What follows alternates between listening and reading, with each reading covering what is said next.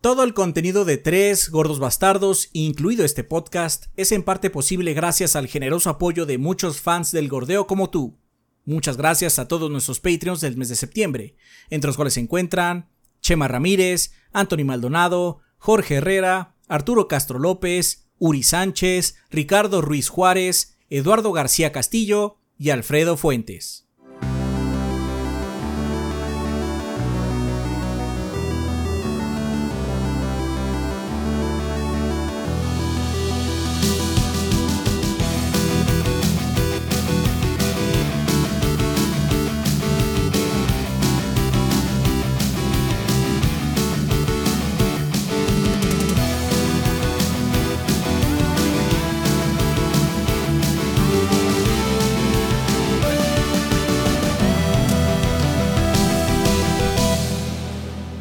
Pedo, banda? Sean bienvenidos al episodio 539 del podcast de los tres gordos bastardos. Yo soy su anfitrión Ezequiel y como aquí me encuentro con el resto del elenco de los gordos, o sea, Rafa y Adrián. A ver, Rafa, si quieres empezamos contigo esta semana. ¿Qué anduviste haciendo en el mundo del gordeo? ¿Qué hubo, banda? Pues esta semana pues estu- estuvimos jugando eh, Starfield, eh, como ya se habrán dado cuenta por la reseña. Sí. Em, it's fine, está, está bien, es un juego de Bethesda y pero, eh, ahora sí que hace mucho que no jugamos un juego de Bethesda, entonces por eso eh, sí lo disfruté dentro de todo. No es espectacular, pero, pero está bien. Tiene sus Eh, detalles. Tiene sus detallitos. Nos quita la varias cosas y desafortunadamente no las reemplaza con algo padre. Eso, sí, sí, sí. La exploración se perdió un poco de. se- no, un poco. Se perdió la magia, punto. Sí. de mucho de la exploración. Pero bueno, tiene sus cosas. O sea, a mí me divierten los juegos de Bethesda cuando están bien hechos. Y este está en su mayor parte bien hecho. Entonces está Sí. bien. Am, también he estado jugando este otro. Ya les voy a decir, estado jugando Fae Farm. Eh, entonces próximamente va a haber contenido al respecto para que lo esperen y también tengo pendiente por ahí otro juego este eh, que ese sí voy a guardármelo un poquito más porque todavía está, estamos bajo embar- embargo entonces pues sí este sí ahí vienen algunas cosas y si todo sale bien, hay short esta semana también de, de una situación chistosa que me que puede servir como ejemplo eh, de, de algunas de las cosas que de, de- los shorts que he estado haciendo Street Fighter. Entonces vamos a ver si si, si sale. Si lo alcanzo a hacer como eh, a darle a hacerlo divertido, pues. Está bien. Está bien, está bien. Eh, Tú, Adrián, ¿qué anduviste haciendo? Eh, pues bueno, obviamente eh, estuvimos jugando Starfield, eh, pero también ya terminé Immortals of Avium, este FPS mágico de EA Originals. La reseña debería salir en estos días. Eh, ya nada más falta editar el video, ya grabé las voces y todo, ya está, nada más falta la parte final básicamente. Está bastante... Eh, funciona el juego, pero tampoco está un super juego. Entonces, si les interesa, sí recomendaría un muy buen descuento. También ando probando la versión de Xbox Series de H4. Y igual y sí logro sacar un video, aunque ya algo tarde, porque ya ves que nada más simplemente lo anunciaron y ya estaba afuera, ¿no? Entonces, Sí. Este, igual un poquito tarde, pero no importa realmente. El chiste es que la gente se entere si es que no se había enterado. Entonces, espero sacar el video eh, en algún momento. Eh, todavía me falta grabar porque las partidas de H4 son algo lentas, particularmente con control. El control hace que pues, tus acciones sean un poco más lentas, obviamente, ¿no? Sí. Y. am, de hecho, hablando de Xbox, también participé. Hace ya tiempo, pero bueno, el podcast salió la semana pasada. Eh, participé en el podcast de la la Xbox, eh, que es de Xbox México. eh, hablando sobre juegos de anime que están en Game Pass. Entonces, si no lo vieron, salió el mismo día que la reseña de Starfield, entonces eh, fue un día muy caótico. Mucha gente Se no pudo se haber ahogado entre todo el desmadre, ¿no? Sí, sí, sí. Obviamente los ojos estaban sobre Starfield y este no, no hubo mucho explosión. Pero bueno, si no lo pudieron checar, eh, lo, lo pueden ver en el canal de Xbox México de YouTube. Ahí está, este, es el primero de la segunda temporada y con ese arranca la temporada de la, la Xbox. Y ojalá les vaya bien con los demás episodios. Así es. Gracias por la invitación a la gente de Xbox México. Sí.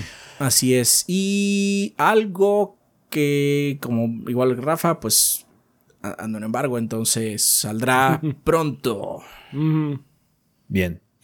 Eh, pues yo, banda, he estado haciendo algunas cosas, obviamente también jugando Starfield, eh, completando el trabajo para la reseña, para terminar esta trilogía de verano, que fue Baldur's Armor Core y eh, Starfield, que estuvo cabrón esta época, pero ya estamos en una situación un poquito más relajada. De hecho, va a pasar un rato de aquí a aquella reseña grande, más que nada por lo mismo.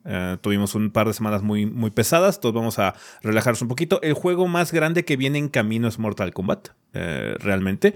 Entonces, yo creo que por esas fechas ya estaremos hablando otra vez de reseña de los gordos como tal, ¿no? Entonces, están al pendiente, banda. Eh, pero no quiere decir que no vaya a haber contenido. Como dijo también Rafa y Adrián, eh, como dijeron, Rafa y Adrián están trabajando en cositas. Yo también estoy haciendo algunas cosillas. Una de ellas, de hecho, era Blasphemous 2. Ya por fin puede sacar la reseña de Blasphemous 2. Eh, ya le hicimos un huequito ahí para que saliera este fin de semana pasado. Em, entonces, ya, está muy bueno el juego, banda. Si no han probado la franquicia Blasphemous, les recomiendo desde el primer título. Si quieren, vean la reseña del segundo. Si no, vean la mini reseña del primero. Es muy buena esa franquicia. La verdad, de Game Kitchen tiene un IP bastante padre. Eh, que, lo la ha sabido manejar con sus dos lanzamientos que ha tenido. Son, no son tantísimos, pero los dos han tenido muy buena calidad. Así que por favor chingan las minis de ambos juegos para que vean qué onda con Blasphemous si es que no lo conocen. Em, también ando trabajando en otras situaciones. Tengo mini reseñas por ahí eh, pendientes, algunas impresiones también. Em, en donde ya viene contenido eh, de parte de los tres bandas. No se preocupen, no va a haber reseña grande, pero va a haber mucho video por ahí de cosillas interesantes, esperamos para ustedes y algunos juegos que esperamos les llamen la atención, eh, que quizás no tengan la envergadura de un Armor Core o un Starfield o un Baldur's Gate, pero que aún así vale la pena voltearlos a ver, ¿no? Em, tres reseñas grandes como en 15 días. Estuvo cabrón. Estuvo cabrón, man. Espero que lo hayan disfrutado. Eh, muchas gracias. De hecho, eh, tuvimos muy buenas vistas en estos días. La, reseña de Starfield, de hecho, le ganó el Ring. le fue bien. Le ganó el Den Ring como la reseña con una mejor aceleración de vistas, en el sentido de que obtuvo más vistas en menos tiempo, eh, lo cual no esperábamos. sabemos que somos mucho del Den Ring nosotros aquí en el canal, pero Starfield es un juego muy global, como lo mencionamos en la reseña, ¿no? Que, que tiene como mucho para todos público, o sea, te puedes enganchar con un sector del juego porque el juego es tan amplio y tiene tantas cosas que algo te puede acabar gustando. Entonces yo creo que se refleja mucho también en el interés, ¿no? Aparte de que pues, es un exclusivo de alta envergadura de parte de Xbox y cosas así, entonces... Eh, qué padre, muchas gracias por las vistas, banda. Ojalá que hayan disfrutado del contenido. Eh, también le fue muy bien a Armor Core y a Baldur's Gate. De hecho, no lo discutimos en ningún sentido, pero Starfield estuvo muy cabrón. um, Entonces, pues sí, muchísimas gracias, banda, por, eh, por, habernos visto, por estar con nosotros en los streams. También estuvimos ahí streameando igual Starfield, nos echamos tres horas eh, el día de que podíamos hacerlo, que pudimos hacerlo justo antes de que la gente tuviera acceso al acceso anticipado del, del juego. Así que, pues, chingón. Muchas gracias, banda, por todo el apoyo que nos han estado demostrando. Gracias por suscribirse, por darle a la campanita. Si ustedes llegaron a través del video de Starfield, bienvenidos al podcast. Esto es lo que hacemos semana con semana. no se estrena generalmente a estas horas porque se está estrenando tarde, eh, ya que les avisamos, banda, que no podíamos estrenarlo en su horario normal, la versión en audio en domingo. Y el lunes está saliendo más tarde de lo normal, esperemos. Porque estamos grabando, de hecho, el lunes en la mañana. Eh, más que nada porque tuvimos una grabación también especial el viernes, que eventualmente les diremos de qué se trató. Estuvo bastante divertida. Y pues también estábamos un poquito extenuados de, los 15 días. en la última hora del stream de Starfield yo ya estaba dando. Así como. Bien cañón, sí. Vuelvan, ahora que vuelvan, eh, que salga la repetición, véanla. Yo también estaba bostezando. no es porque vos te aburrido ni nada, sino simplemente. No, nada más ya estábamos muy cansados. terminamos ese video ese día. Sí. En la mañana de ese día, bueno, en la madrugada de ese día. Sí. Como ya basta. Pero bueno, muchas gracias también por darse una vuelta al stream de Starfield. Ojalá que los que tengan acceso anticipado lo estén disfrutando eh, y que se la estén pasando bomba. Eh, también banda por esa situación de que estamos grabando el lunes en la mañana. No vamos a tener tema de la semana eh, para que el podcast salga lo más rápido posible y podamos tenerlo lo más temprano posible. Este sí va a salir en caliente cuando esté el render básicamente se va a liberar. Sale. Ajá, entonces vamos a darnos un poquito de prisa. Así que en el mismo espíritu, vámonos directamente ya al sillón.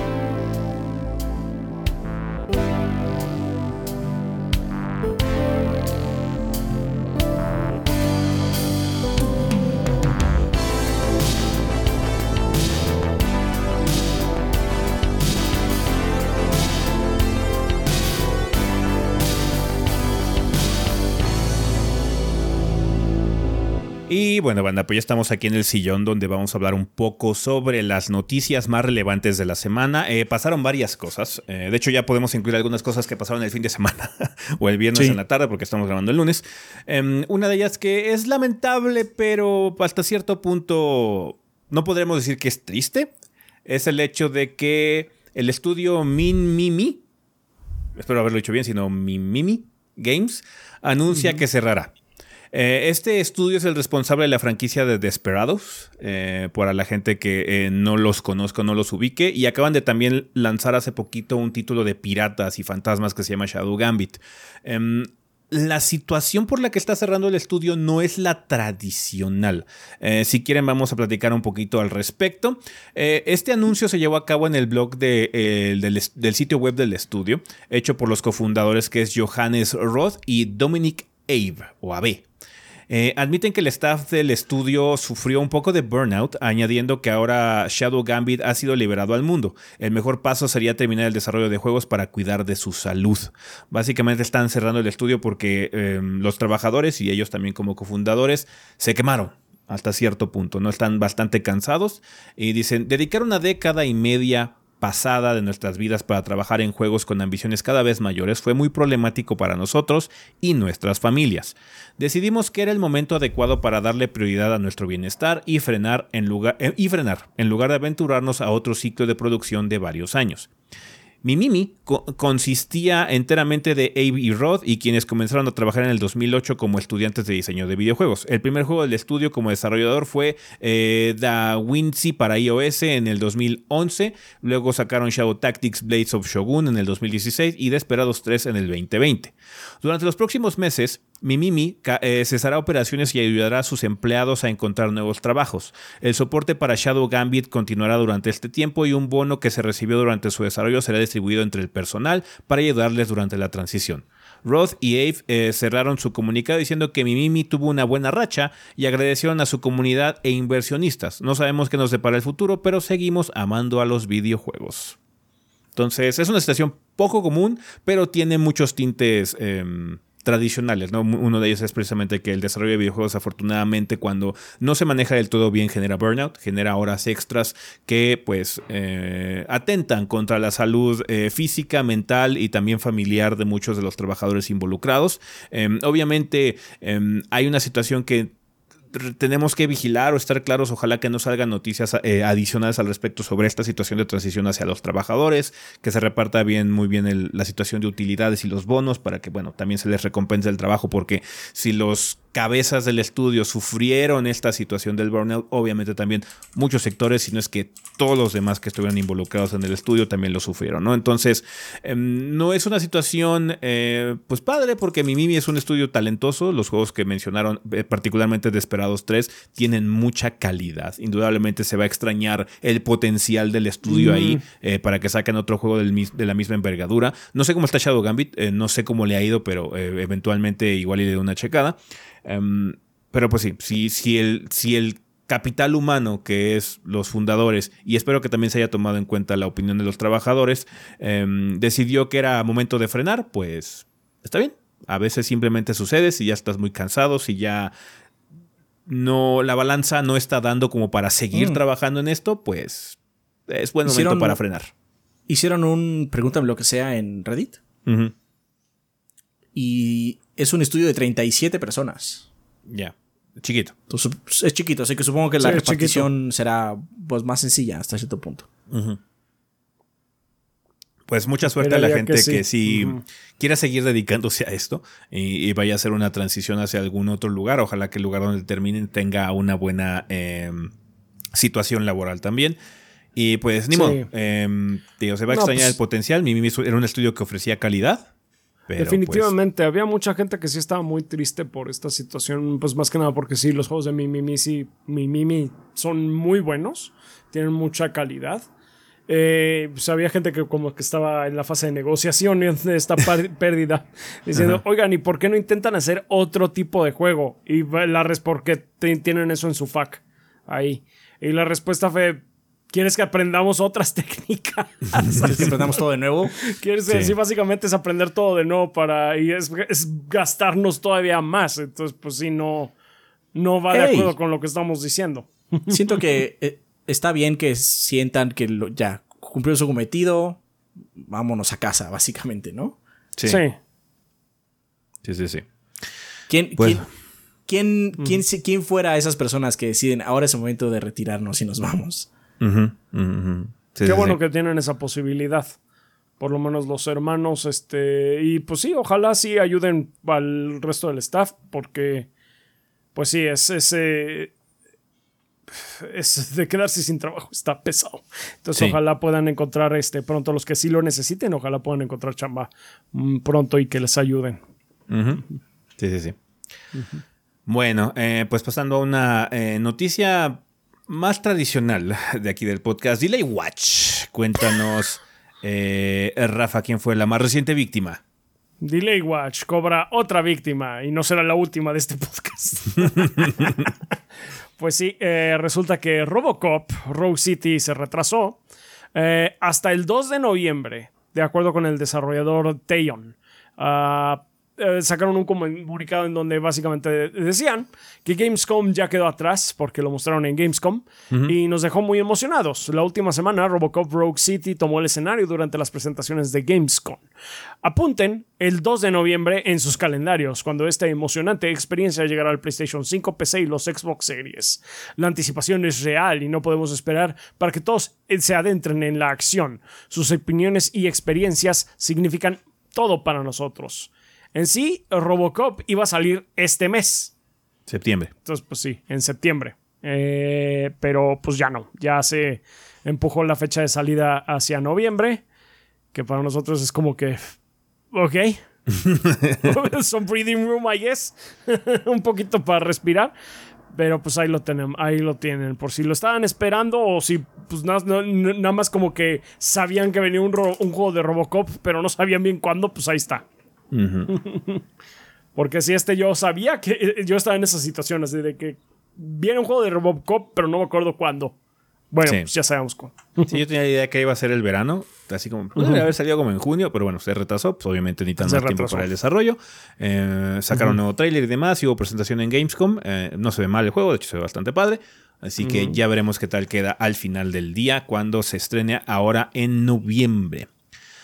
Vale, eh, desafortunadamente tenemos más noticias de cierres de estudios. Banda no fue una semana fácil eh, para la industria en general. Uno eh, de ellos que es bastante lamentable es Volition Games. Cuéntanos, Adrián, ¿qué pasó? Así es, Volition Games cierra sus puertas y postearon esto en LinkedIn. Dice, el equipo de Volition ha creado entretenimiento de primera clase para nuestros fans de todo el mundo durante 30 años. Nos ha empujado nos ha empujado nuestra pasión por la comunidad y siempre hemos ansiado darles felicidad, sorpresas y deleite. En junio pasado, Embracer Group anunció un programa de reestructuración para fortalecer Embracer y mantener su posición como líder en la industria de videojuegos.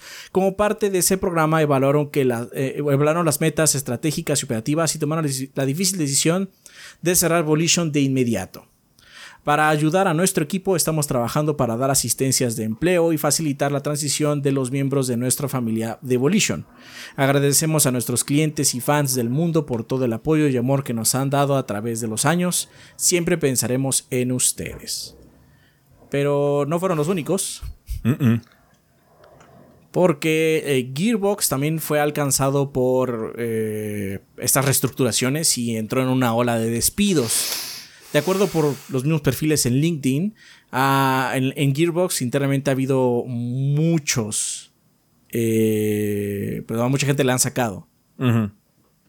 Eh, desde el verano, o sea, esto no es nuevo, pero obviamente con el anuncio de Evolution la gente empezó a indagar en los otros puestos de Embracer y notaron que Gearbox está pues sangrando también gente, ¿no? Entre los posts dice alguien, nadie lo sospechó, pero mi contrato y los de mis colegas, quienes fueron, eh, quienes comenzaron en junio, llegó a su fin. Eh, eh, puso Alan Jackermat en junio. Fuimos simplemente, fuimos simplemente, víctimas de la reestructuración del grupo, la reestructuración que comenta el comunicado de Evolution. Así es. Entonces se estima ahorita 50 personas, pero podría ser más. Es una lástima lo de Evolution. De hecho, son muy conocidos por la serie Sin Row, obviamente, pero tenían otros juegos. De hecho, a mí me gustaba mucho un título que sacaron hace varios años, que era un spin-off de eh, de Descent que se llamaba Free Space, era muy bueno. De ellos sacaron en sí. Sí. Dice, eh, creo que también sacaron este Descent. Ellos cuando eran antes este Parallax. Ah, ok, ok. Sí, porque ellos que- antes eran Parallax y se convirtieron en Volition. en Volition, Entonces, sí, porque o sea, el, el que tengo aquí, lo tengo ahí en mi pila de juegos de PC viejitos, Ya. el Free Space y tiene el logo de Volition que todos conocemos, ¿no? Sí, sí, sí, sí. sí. Eh, Y pues la razón por la pérdida de gente de Gearbox y la de Evolution es porque Embracer hizo demasiado. Compró un montón de IPs, compró un montón de estudios con la promesa de que le iba a sacar dinero eventualmente, pero oh sorpresa, los juegos se tardan en hacer. Oh, es un negocio difícil y entonces este gigante se, se hizo más grande todavía y se está cayendo sobre su, sobre su propio peso. Una verdadera lástima. El discurso de la gente allá afuera diciendo que se están cerrando porque le fue muy mal a un solo juego que fue el último Saints Row. Miserable su discurso No, porque sí, en realidad es, es siempre ese diciendo nos hinchamos mucho y la cagamos Sí, y tuvieron que cerrar. No, sí, sí ha habido un este muchos comentarios al respecto eh, diciendo que sí, esto fue porque Saints Row, eh, eh, estaba, el nuevo estuvo de la verga y por eso les cayó encima todo esto. Mm, No, de hecho, creo que Volition, los propios, este, el propio staff de Volition sacaron un follow-up a su este, comunicado. Básicamente diciendo, pero nosotros también hicimos estos juegos, o sea, no nada más fue porque se estaban diciendo nosotros, nosotros estamos desde Descent y desde Free Space, somos Red Faction y demás, entonces pues es- nada más es lamentable porque venim- de- hemos estado trabajando desde hace mucho, mucho tiempo y pues ahorita no nos queda de otra que desearles mucho éxito a nuestros colegas, o sea, fue bastante neutro, pero sí como que también hicimos estas cosas, cabrón, no, no nada más somos Saints Row. Y en todo caso no, no se merecen este trato nada más porque si el juego no les gustó. No, aparte, o sea, es una decisión de una compañía más grande, por arriba, que decide quién se va y quién no se va. Esas IPs ahorita la- las va- se las va a quedar Embracer. Ajá. No va a hacer nada con ellas. Sí, no. Y por como se ven las cosas para Embracer, esperen otras eh, estos estudios o sangrar personal O, o, simplemente cierre. cerrar. No, no lo duden. Así que qué padre está cuando compran muchas compañías, ¿no? Súper padre. Súper padre. Sí. Sí, esto de la reestructuración y la consolida- consolidación no, no es bueno en general. Nunca es bueno para. Pues para la industria en la que uno se, se, se clava en esta situación como nosotros que es de videojuegos. eh, sí puede significar muchas cosas. Si la, si la compañía no es cuidadosa y nada más adquiere cosas a lo bruto, ya puede pasar a esta situación. Entonces, ya. Es lamentable. O sea, recuerde que Embracer tiene ahora Deus Ex, ¿eh? Tiene Deus Ex, Tomb Tomb Raider, tiene Saints Row. Entonces, ya. Sí, no, Embracer la Tiene está, todo lo de Gearbox. la está haciendo bastante mal en muchos sentidos en el aspecto económico y financiero. Pero bueno, eh, pasando a otras noticias. Eh, tenemos la noticia de que G.I. Joe Wrath of Cobra va a llegar a Steam y a Switch. Cuéntanos, Rafa, ¿qué onda con este juego? Pues va a haber un juego de G.I. Joe. para los que lo recuerden. de, de- de la caricatura de, de sábado de la mañana de los 80s, 90s. eh, va a llegar un juego pues acorde al- a toda esta eh, eh, onda retro que ha estado saliendo pues con eh, muy ad hoc, muy, muy similar a lo que ocurrió con las tortugas ninja. Va a ser un juego, también va a ser un brawler de multijugador. Y va a tener a todos los personajes mágicos que recordamos de... de- no me acuerdo de nadie de esa pinche caricatura, pero bueno, pues ahí está. Snake Eyes. Snake Eyes. y, y, y, la- ¿Y qué es? De Duchess. Y, y ya. Y, es todo lo Cobra, que de Cobra. Bueno, y Cobra, cla- claramente. ¡Ah! Nada más. Nada más, eso, nada más eso. G.I. Joe no era una caricatura, definitivamente. No, definitivamente no. Creo, creo que no, no estoy seguro que aquí en México fuera una gran cosa, pero bueno, allá sí lo fue en Estados Unidos. Entonces, pues ya eh, hay mucha gente Aquí, que sí está aquí se muy venden emocionada. mucho los juguetes.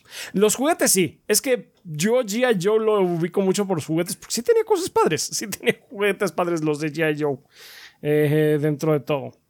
Este. Entonces, pues sí, nada más hay que esperar hasta el próximo año porque va a salir hasta inicios del 2024. Viene de parte de Maple Powered Games. Ah, y va a salir en Switch, en PC eh, y en Linux y, Mac. Va a estar en Steam, en la Epic Game Store y en GOG. Está bien. Entonces, por si, si a ustedes les interesa revivir algún aspecto de su infancia que tenga que ver con G.I. Joe, a lo mejor nada más por los juguetes, es completamente válido. Sí, sí, sí. Pues igual son fans. Eh, supongo que también en Estados Unidos va a pegar más, como tú dices, ¿no? Yo creo que va a pegar más allá. Pero bueno. Ahí está, nuevo juego. G.I. Joe, para la gente que sea fan.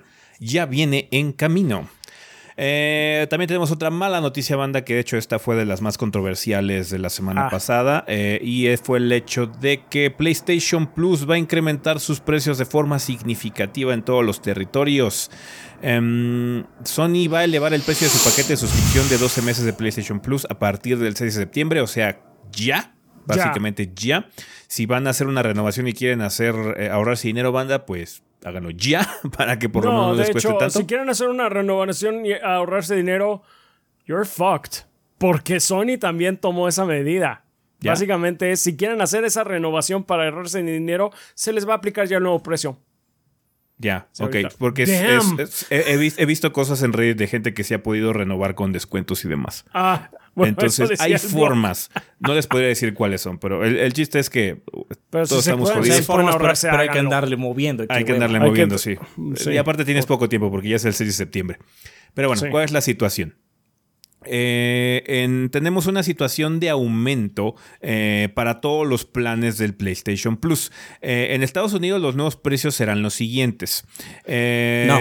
Perdón, en México serán los siguientes. Perdón, aquí está mal la nota. Aquí debe ser México. En México tenemos los precios bien. Tenemos los precios bien en México, Ana, porque es el territorio que nos, nos, nos, compete la gran mayoría de nosotros. No estoy seguro cómo va a ser la situación en los diferentes territorios donde haya PlayStation Plus en Latinoamérica y también cosas en España.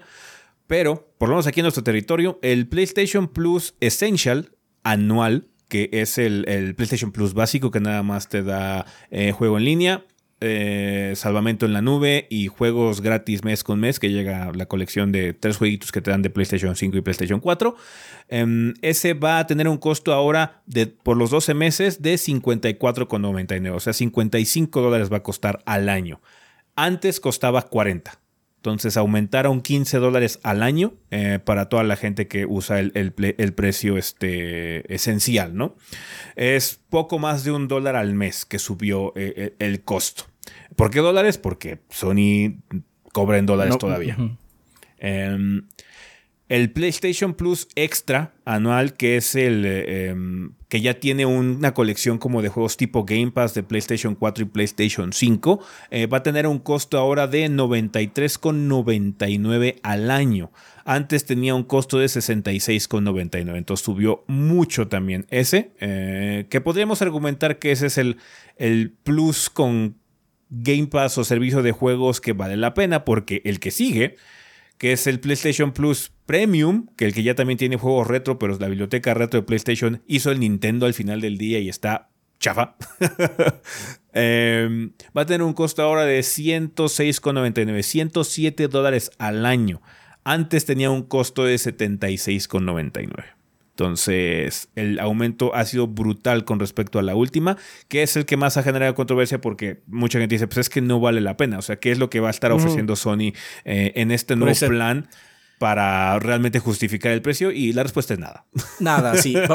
O sea, subieron el precio 33% en general, pero no van a dar 33% de contenido. Sí, no, no, no. No, no, además la... Sí, pues es lo que dicen de por qué lo hicieron ahí. Ahí viene en la nota también. Eh, el comunicado eh, de Sony comenta lo siguiente: dice, el ajuste de precio nos permitirá seguir brindándoles juegos de alta calidad y beneficios valiosos a su servicio de suscripción de PlayStation Plus.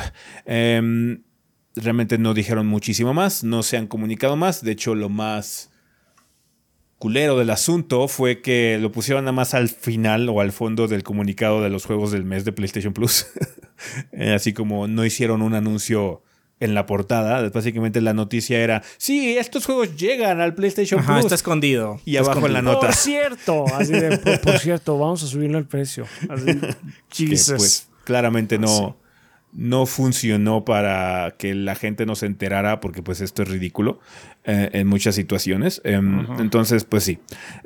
Ya habíamos comentado anteriormente, ¿no? Que el, costo de estos servicios va a ir aumentando. De hecho, en Game Pass pasó lo mismo. Afortunadamente, em, en nuestro territorio, Game Pass hizo una regionalización muy drástica de los precios. Aumentó dos dólares al mes eh, el costo del servicio. Pero en nuestro territorio nos cobraron los dólares a 10 pesos, entonces nada más fueron 20 pesos lo que subió. Aquí el costo del servicio está subiendo un dólar y cachito, casi los mismos dos dólares. Entonces fue una subida comparable. Nada más que en nuestro territorio realmente no hubo ajuste. Ya había consideración, porque de hecho los precios del servicio PlayStation Plus sí están regionalizados. Los 40 dólares que costaba originalmente PlayStation Plus no es lo que cuesta PlayStation Plus en Estados Unidos, es menos. Ahora el precio que tenemos es regresa al precio original que teníamos antes de la regionalización. Así que, pues, si hay consideraciones. Aquí en la TAM no nos pegó tanto pero aún así no es una noticia que va a sentirse bienvenida, especialmente por la percepción que tiene el público de que el servicio no va a mejorar a la larga. Obviamente eso no lo vamos a saber sino de aquí hasta un tiempo, pero honestamente dudo que el premium valga la pena o, si, o de la noche a la mañana empieza a valer la pena porque honestamente el premium, de PlayStation Plus no vale la pena.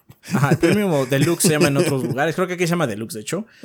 Es un robo, la neta no lo hagan. Sí, no, no, no, no. el premium es es una estupidez. Eh, el Essential, pues ya, o sea, depende mucho del juego en línea. Pero yo ya estoy en la posición de mejor pagar el mes cuando juegue en línea y se acabó. Sí. Porque, o sea, si se ponen. Y esto también va para Microsoft porque también subió los precios. Si se ponen con estas cosas de servicio, pues entonces nada más pagas cuando necesitas. Porque es, mucho varo. Sí. Es mucho varo. Sí, así de este mes, este mes sí voy a jugar un juego eh, online. Entonces, bueno, vale la pena pagar este mes nada más, ¿no? Pero sí. es, mucho varo, la neta es mucho varo. Y no es como que hagan un mejor trabajo con ellos. Es el mismo servicio. No estoy diciendo que es un mal servicio, funcionan. Pero pues la neta tampoco debería ser, ¿no? Sí, no, no, no. O sea, tío. Es que no es que esté correcto, es algo que es inevitable en muchos sentidos por la situación y cómo funcionan las empresas. Digo, ya subió el Game Pass, eh, subió este, ahorita el PlayStation Plus y van a volver a subir eventualmente en algunos años. Sí. Va, vamos a estar otra vez en la misma noticia. Tanto Game Pass como PlayStation Plus van a subir de precio porque así funciona esta situación. No debería ser así, indudablemente. No estamos de acuerdo, indudablemente, pero va a pasar. Ajá porque los servicios tienden a subir. Ya ha pasado también en otros rubros, cosas como Netflix, cosas como Spotify, cosas como YouTube Premium, todas esas situaciones suben poquito a poquito de precios o si no hacen tonterías y empiezan a diversificar más la situación de la suscripción, te limitan más de otras formas como Netflix actualmente, ¿no? Entonces, esto es lo que ocurre porque desafortunadamente algo que hacen las empresas todo el tiempo es esperar siempre que la curva vaya hacia arriba. Y cuando la curva no va hacia arriba, porque llega un punto en donde ya todas las personas que están em, o que van a utilizar el servicio ya lo están utilizando, eh, pues deja de haber nuevos ingresos. Entonces tienen que hacer este tipo de ajustes. ¿Sabes qué? Los que ya tenemos hay que cobrarles más. Es lo que siempre pasa. Entonces, eh, pues sí, es lamentable. Eh, yo, como dice Adrián, yo evaluaría ya la situación más que nada para que vean realmente si usan el servicio tan continuamente como, que para, como para que valga la pena hacer el pago anual. Si sí son así como muy asidos de que yo juego Call of Duty todo el tiempo y que juego FIFA y que bla, bla, y que lo sigo, pues ahí tú ya lo evaluarás, ¿no, bro? Si, si lo sigues haciendo o no. Pero pues sí, estos costos de eh, estas subidas de precio de servicio, tanto Microsoft como Xbox, digo, Microsoft como Sony, son esperadas, pero nunca son agradables y la verdad, como mencionamos ahorita, no mejoran el servicio sustancialmente, ¿no? Eh, para que uno argumente que sí, vale la pena y que sí está justificado el precio, ¿no? Eh, ya cada quien evalúa, cada quien tiene diferentes eh, ramas en las que dice, sabes que a mí me importa mucho esto y por eso para mí sí vale la pena, está bien. Es una situación de evaluación este, personal eh, cada quien dice, no, pues es que a mí me encanta Game Pass, entonces sí lo pues digo, bueno, perfecto, cada quien sabe qué pedo hace con su dinero, ¿no? Pero creo que es, es innegable que nadie va a recibir de forma agradable estas subidas de precio, ¿no? Y pues con PlayStation Plus particularmente, eh, en muchos sentidos, eh, digo, el, el, el, el deluxe está, está, del nabo, la verdad. ese costo adicional, esos, esa cantidad sustancial de dólares que te cuesta adicionalmente, no vale la pena. No, no, no. no. El, extra, el extra puedes argumentar que sí, ¿no? Porque hay muchas situaciones que son similares a servicios como Game Pass, donde tienes muchos juegos, hay muchos juegos de calidad, hay cosas nuevas que se estrenan ahí de vez en cuando. No es tan premium como Game Pass en muchos sentidos. La gente va a jugar Starfield en Game Pass desde día uno. Eh, en, en, Sony no, pasa eso. En Sony. no, vas a jugar Spider-Man cuando salga ahí eh, día uno. Eh, entonces, pues ya. Algo que hubiera sido recibido es que sí empezaran a hacer eso, por ejemplo. ¿Sabes qué? Vamos a subir el precio, pero ya vamos a incluir los juegos first party. Ah, ok ahí ya evalúas, ahí sí la conversación es diferente, pero aquí la verdad no veo mucha justificación para este aumento de precio. no veo un beneficio del 33% sobre mi gasto. entonces, no, ¿para qué lo hago? El, servicio no va a ser 33% mejor en ningún sentido. Entonces, sí, es una invitación, banda, que evalúen. Más que nada para que también su bolsillo no sea afectado mucho. Porque, o sea, sí está padre tener el PlayStation Plus y todo lo que quieras, pero ¿realmente lo utilizas? ¿Realmente usas todos sus servicios? Eh, quizás Sí, ¿no? Y quizás te guste mucho recibir esos juegos este mes con mes. Algo que ha tenido PlayStation por lo menos es que los juegos gratis que han salido en PlayStation Plus no han sido así como wow, me vuelan la cabeza, pero han tenido lanzamientos decentes, ¿no? Calidad así como, ¿sabes qué? Este mes te vamos a dar este juego y este mes te vamos a dar este otro juego. Están ok, ¿no? Eh, algo que pasó con Xbox es que poco a poco fue demeritando esa situación y eventualmente evolucionó lo que tenemos ahorita con el Xbox Game Pass Core, ¿no? Que sabes que ya no vamos a hacer eso de regalar mes con mes porque la neta estábamos regalando pura basura, pero van a tener esta colección de veintitantos juegos, ¿no? Que es eh, el Game Pass Mini, el Game Pass Lite. Ajá. Eh, entonces cada quien evalúa y cambia su situación poco a poco. Ya uno sabrá si vale la pena o no. Pero sí, esta es una llamada banda que evalúen su situación para que, ¿sabes qué? No. Y es mejor en, esa, en, ese, en ese momento, si tú realmente no estás contento con el servicio, deja de pagarlo. Para que también esta subida de precio sea un golpe para Sony, para el, bottom line, el pocket, el, bolsillo de Sony, y vean que estuvo mal hacerlo. O si van a hacer estas mamadas, por lo menos que se hagan más dulce el trato para que se justifique. Porque si no, ¿por qué? ¿Qué me estás dando a cambio? Sí, yo no estoy viendo, no, no están hablando de algún beneficio, nada más es para traerles la, eh, los juegos de calidad que, que siempre hemos tenido. That's Corpo Talk.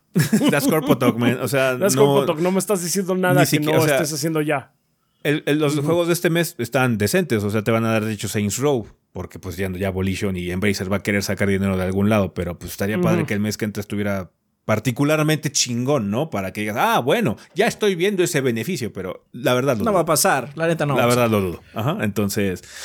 Sí, eh, banda, evalúen esta situación. Eh, es, muy fácil en esta época moderna em, perder mucho dinero sin que te des cuenta. Eh, en muchas suscripciones de que es que estoy suscrito a esto, estoy suscrito al otro, y es que bla, bla, bla, y es que sí, como. Tienes que ver un punto en el que te tienes que sentar y. ¿Realmente estoy usando Netflix? ¿Crunchyroll? ¿PlayStation Plus? ¿Game Pass? O sea, hay cosas que están muy padres. Crunchyroll está muy padre, tiene muy, muchas series y todo eso, pero a veces no tienes el tiempo para aprovecharlo, ¿no? Y nada más lo tienes ahí por, no sé, una, una, cierta esperanza de que en realidad llegues a tener tiempo libre y lo aproveches. Sí, supongo que es la esperanza. Decir, sí, pero cuando tenga tiempo libre ahí estará. ahí va a estar también, incluso si dejas de pagarlo por un tiempo. Ah, entonces, sí. Eh, vi muy mal recibida esta noticia. Que bueno, la verdad, ojalá que eh, haya eh, tracción en redes sociales para que o se dé vuelta atrás, que la verdad dudo, siento que esa es la, la, posibilidad con menos probabilidades de que ocurra, o que sí mejore el servicio. O que sí mejore el servicio. para que tengamos una justificación, ¿no? De que, ¿sabes qué? Vale la pena. Porque ahorita Sony no ha estado dando más que. Lo básico. lo básico. En, ese sentido. No ha aumentado la calidad sustancialmente. Digo, como dice el servicio funciona. Tiene buena calidad el servicio online de, de Sony, pero cuando se aumente el precio, tienes que dar algo a cambio por lo menos para que no, no se sienta nada más como que vamos a meter más adentro todavía la mano en el bolsillo para ver qué sacamos. Entonces, evalúen bandas si realmente vale la pena que estén pagando esto de forma anual.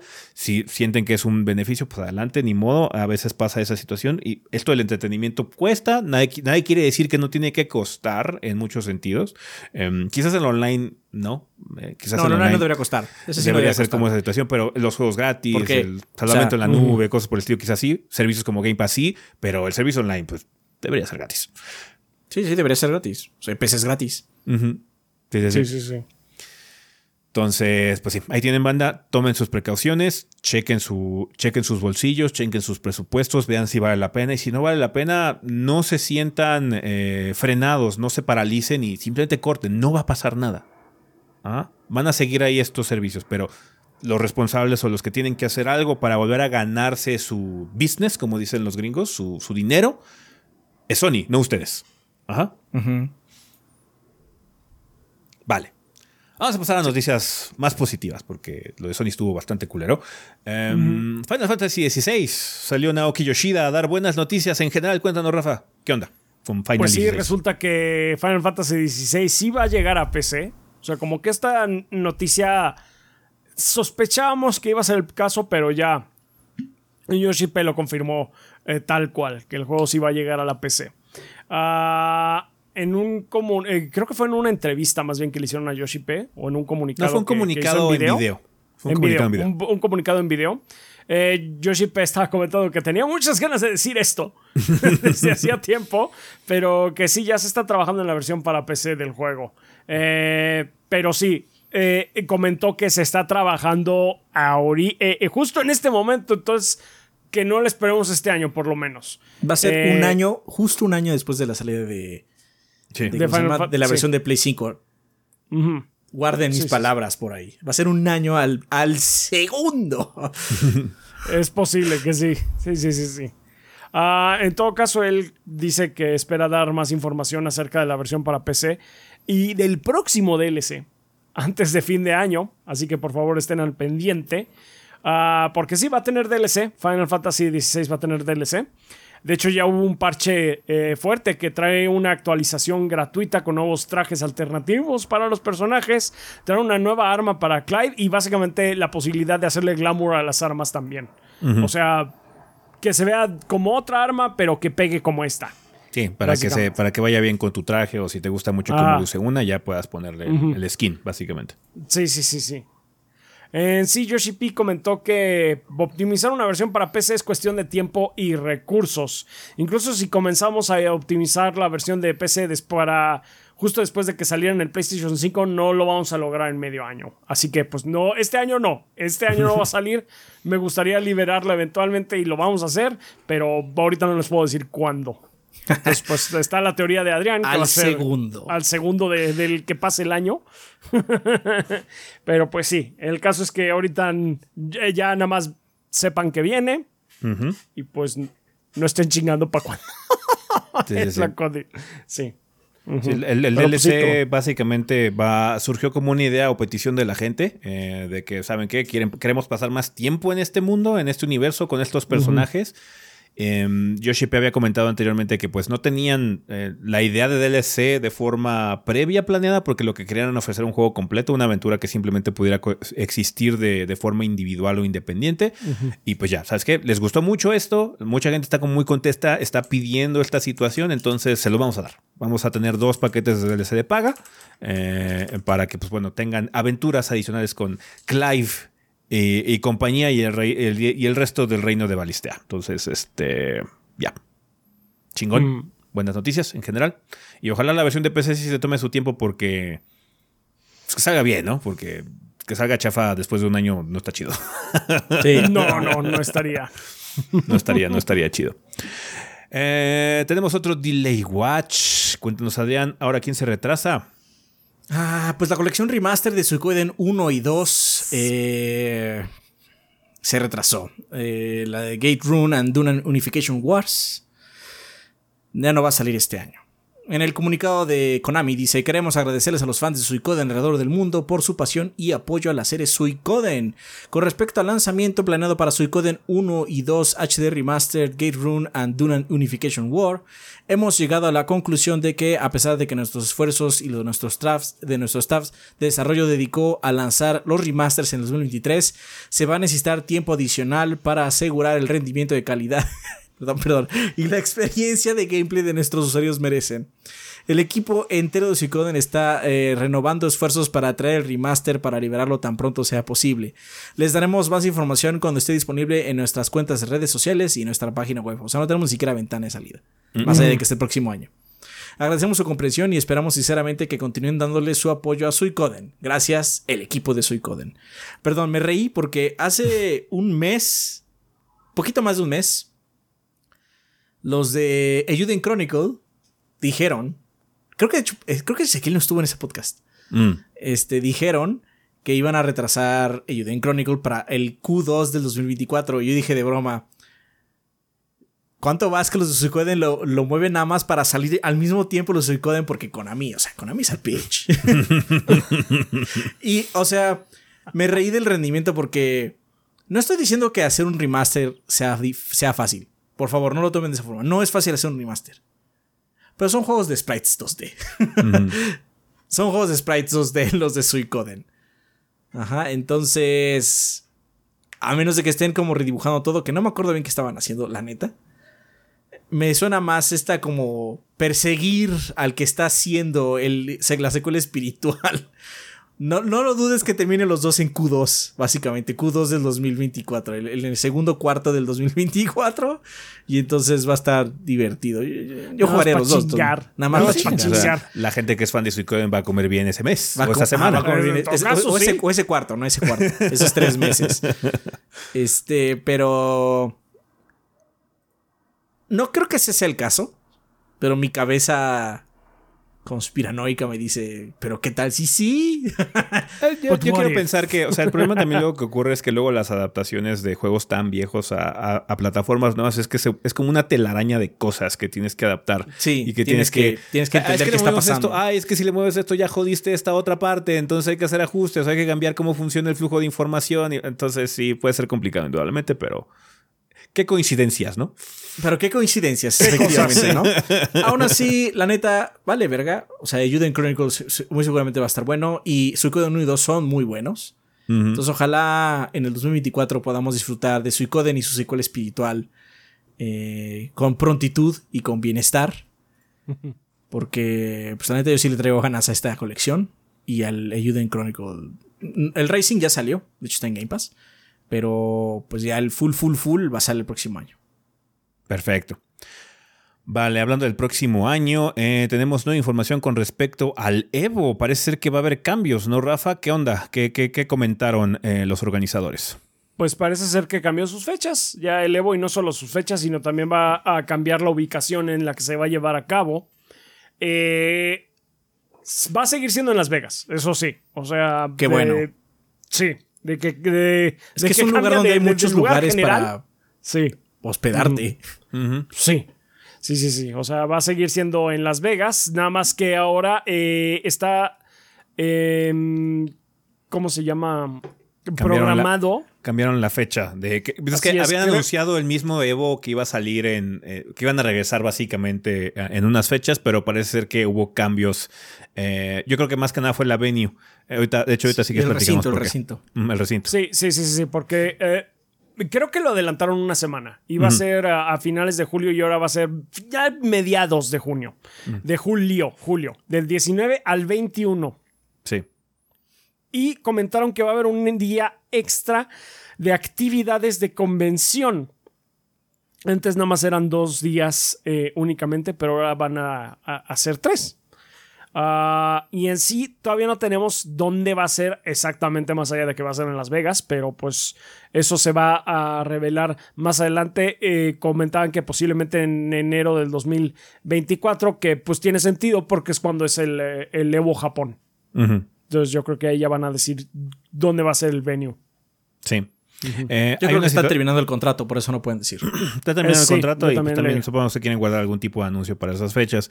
Eh, una situación que está ocurriendo es que aparentemente va a haber como mucha remodel- remodelación de hoteles y venues allí en Las Vegas. Entonces probablemente el Mandalay Bay, eh, que es donde se ha llevado a cabo eh, eh, el Evo en los últimos años, em, parece ser que va a ser uno de los afectados en la situación. Entonces es probable que simplemente el, el- recinto no, no iba a estar disponible de la misma forma o iba a ser más aparatoso llevarlo a cabo. Entonces igual y eh, los, los organizadores vieron que era una situación que no, pues que no estaba guay y cambiaron de, de, de- de- de venue por lo mismo, pero esta es, esta es pura especulación realmente de nuestra parte. Entonces, eh, pues bueno, sí, eh, eh, el, Evo está creciendo. De hecho, ha habido muchos artículos al respecto sobre cómo es que los esports están como en declive en general. La gente está menos emocionada y siguiendo a los esports, pero uno de los que sí está, sigue fuerte es la FGC. La FGC como se ha mantenido muy grassroots y no han tenido expectativas de gigantescas de, ¿sabes qué? Ahora el ganador va a llevarse 45 millones de dólares. No, pues estamos ahorita muy emocionados porque por primera vez se va a llevar un millón de dólares un ganador eh, de, de, de, de, este, un, de un torneo de juegos de peleas con la Capcom Cup. Em, entonces, como han sido un crecimiento moderado, la FGC está bastante bien y los torneos de juegos de peleas están bastante bien. También ha respondido muy bien la industria por su parte. Ahorita, eh, pues Street Fighter VI fue todo un éxito en todos los sentidos. Es un juego de muchísima calidad que en aspectos competitivos ha estado reflejando eh, cosas muy padres. Viene obviamente también en camino Tekken, viene en camino Mortal Kombat, eh, también viene el Project L de, de, Riot. Entonces, la industria de juegos de pelea está respondiendo muy bien a las necesidades del aspecto competitivo. Eh, y por lo mismo la FGC, los torneos de juegos de pelea están en un aspecto muy saludable y estamos a punto de entrar probablemente a otra época dorada de, de, de los juegos de peleas, ¿no? Eh, entonces, pues sí, el Evo le está yendo muy bien. Eh, ese, ese día extra de convención yo creo que puede ayudar mucho a que no se pierdan algunos anuncios y algunas pláticas interesantes que luego hay, porque estas ocurren también durante, durante el torneo. ¿Sabes qué? Es que los desarrolladores de SNK van a platicar un poquito, hacer un postmortem de KOF, ¿no? Una cosita así, y se pierde un poquitín porque la mayoría de la gente está viendo las peleas, ¿no? Em, entonces ese día de convención como tal puede ayudar mucho para que se, se canalice así como un día de anuncios o un día de pláticas o un día de, foro en general o de convivencia de comunidad, y luego pues ya el torneo como tal, ¿no? Porque el Evo ha estado fortaleciéndose, se ha ido diversificando un poquitín a lo largo de los años. Ahora que PlayStation de hecho es el dueño, eh, la situación puede ser todavía más eh, intensa. Eh, y pues obviamente quieren incrementar un poquitito la afluencia de atención de ojos y de quórum, porque pues ahora les fue muy bien. En general, rompieron varios récords el Evo este año en cuanto a asistentes y participantes. Entonces, pues ojalá que le siga yendo bien al Evo como tal, porque pues es un, es un evento muy padre, ¿no? Que hay que seguir año con año. Bueno, que seguirlo año con año es muy padre, más que nada, ¿no? Sí, sí, Entonces, pues sí, habrá que esperar más noticias. Y pues, ya también tuvimos confirmación ese día de que va a haber un tercer Evo, eh, porque ahorita hay Evo Estados Unidos, Evo Japón, y la gente está especulando que el, tercer Evo va a ser Europa, porque es así como que lo más sensato. Em, sí. Así que habrá más noticias al respecto también en los próximos meses. Vale, eh, hablando de los próximos meses, eh, faltan muchos juegos por salir, pero en estas semanas que sale, bueno, en estos días de esta semana más bien, ¿qué sale? Eh, pues el 5 de septiembre sale Chance of Cenar para PC, Nintendo Switch, PlayStation 4 y PlayStation 5. También sale Monochrome Mobius, Rights and Wrongs Forgotten, que va a llegar a América para Play 4 y Play 5. Room Factory 3 Special llega a América para PC y el Nintendo Switch. El 6 de septiembre sale Baldur's Gate 3 para PlayStation 5. Sale también Starfield para PC y Xbox Series X. Starfield salió la semana pasada en Early Access, pues no lo mencionamos, porque es un Early Access de comprar la edición chingona de no sé cuántos dólares y juegas unos días antes. Em, la fecha de salida de Starfield es el 6 de septiembre. Em, y pues Baldur's Gate también ya llega a consolas, llega a PlayStation 5. Eh, obviamente, para la gente que no esté enterada, Xbox sí va a llegar, Probablemente sí llegue este año. Ha habido muchas noticias estas últimas semanas, pero por la situación que hubo con el Xbox Series S se retrasó un poquitín. Pero aparentemente sí va a llegar antes de que sea el 2024. Entonces está nada más al pendiente de un anuncio para fecha ya definitiva de Xbox Series. Esperemos que no se tarde mucho porque eh, la gente de Xbox también tiene que jugar Baldur's Gate, banda. Sí. carajo. Em, el 7 de septiembre también sale eh, Dragon's Command of the Flame para el Nintendo Switch. Final Fantasy VII Ever Crisis Ever Crisis para iOS y Android. También sale The Many Pieces of Mr. Q para PC, Nintendo Switch, Play 4, Play 5, Xbox One y Xbox Series. Rugby 24, la siguiente mini del Chaps, para PC, PlayStation 4, PlayStation 5, Xbox One y Xbox Series X. Rugby, no más. Eh, también sale Anonymous Code para PC, Nintendo Switch PlayStation 4. Esta es parte de la serie de novelas visuales de eh, Science Adventure, eh, que es de la misma serie de Steins Gate. Em, no es del mismo. Ah, bueno, algunas sí son en el mismo universo de Steins Gate. No sé si esta lo sea, Pero bueno, Anonymous Code, no he seguido mucho qué onda con esta situación, pero ya le daré una checada eventualmente. No esperen contenido de Anonymous Code como de todos los demás juegos de la Science Adventure. La verdad, no me ha dado tiempo de checarlos eh, cuando salen, eh, pero sí, eventualmente les doy una pasadita ya varios meses después de que es su lanzamiento. Eh, también sale el 8 de septiembre Fire Farm para PC y Nintendo Switch. NBA 2K24. Ah, no, esta es la otra mini del chat. El NBA 2K24 para PC, Nintendo Switch, PlayStation 4, PlayStation 5, Xbox One y Xbox Series. todas las que no voy a hacerle ni, ni la que sí, ni gloss Tienes over que entrarle a esas microtransacciones, chaps. O sea, NBA 2K es microtransaction de game. No, Entonces- Con un poco de básquet. Con un poco No, de básquet también hay de de vez en cuando. Es como lo que pasaba, ¿se acuerdan esas, esa situación de Bandai Namco de que cuando las loading screens estaban así en el PlayStation 1 podías jugar así como Gradius o no sé, una mamada? Es lo mismo que pasa con, con NBA 2K. En los inters entre microtransacción y microtransacción puedes jugar un poquito de básquet. qué espanto. Y también sale el 8 de septiembre Synced para la PC. ¿Vale? Pues hay varias cositas interesantes esta semana. Obviamente, el juego más importante en cuestión de lanzamiento, porque se estrenó, es Starfield, a pesar de que realmente fue la semana pasada. Baldur's Gate 3, indudablemente también es un juego muy importante, eh, pero es su lanzamiento en consolas, ¿no? Entonces, ya el mame de Baldur's Gate ya pasó. Ahora nada más va a ser. La gente de consola va a también poder entrarle a ese desmadre, ¿no? La gente de Play, Eh, más bien.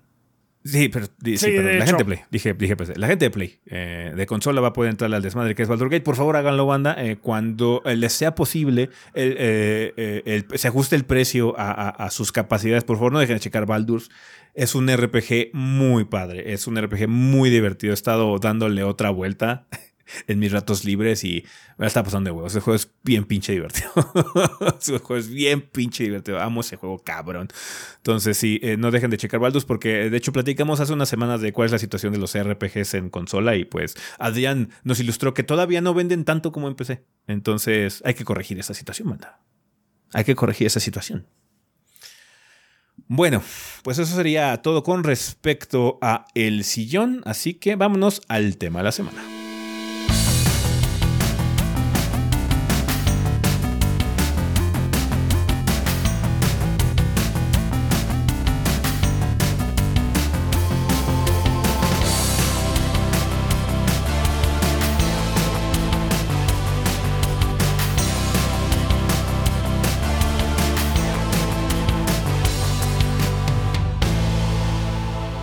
Ok, banda, pues ya estamos aquí en el tema de la semana. Recuerden, banda, en esta ocasión no va a haber tema de la semana como tal para tratar de terminar el podcast lo más rápido posible y publicarlo lo más temprano que se pueda el lunes. Pero sí podemos empezar, como ya es costumbre, con la vida después del podcast, que en este caso sería episodio 538. Hasta siempre, Mario. Cuéntanos qué nos dijo la banda, eh, Rafa, con respecto al retiro de Charles Martinet como la voz de Mario. Así es, pues tenemos eh, en esta ocasión tres comentarios. Dejaron más porque, pues, cl- claro que iban a dejar más banda.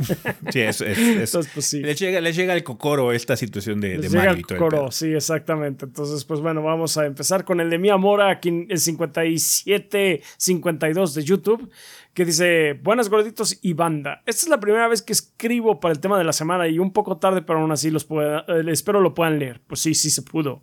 Mm. Verán, mi acercamiento con la voz de Mario y el trabajo de Charles Martinet es un poco diferente, ya que yo nací en el 2001 y mi primera consola fue el GameCube, por lo que en ese momento Mario ya tenía su característica voz. Entonces, desde que tengo memoria, Mario siempre ha tenido voz y ese siempre ha sido Charles Martinet. Sé como- que, como lo mencionaron, Mario ha tenido otras voces en el pasado, pero en mi caso no me tocaron. Ujú. Eh, bueno, desde muy pequeña tengo presente que Mario se escucha de una forma muy específica.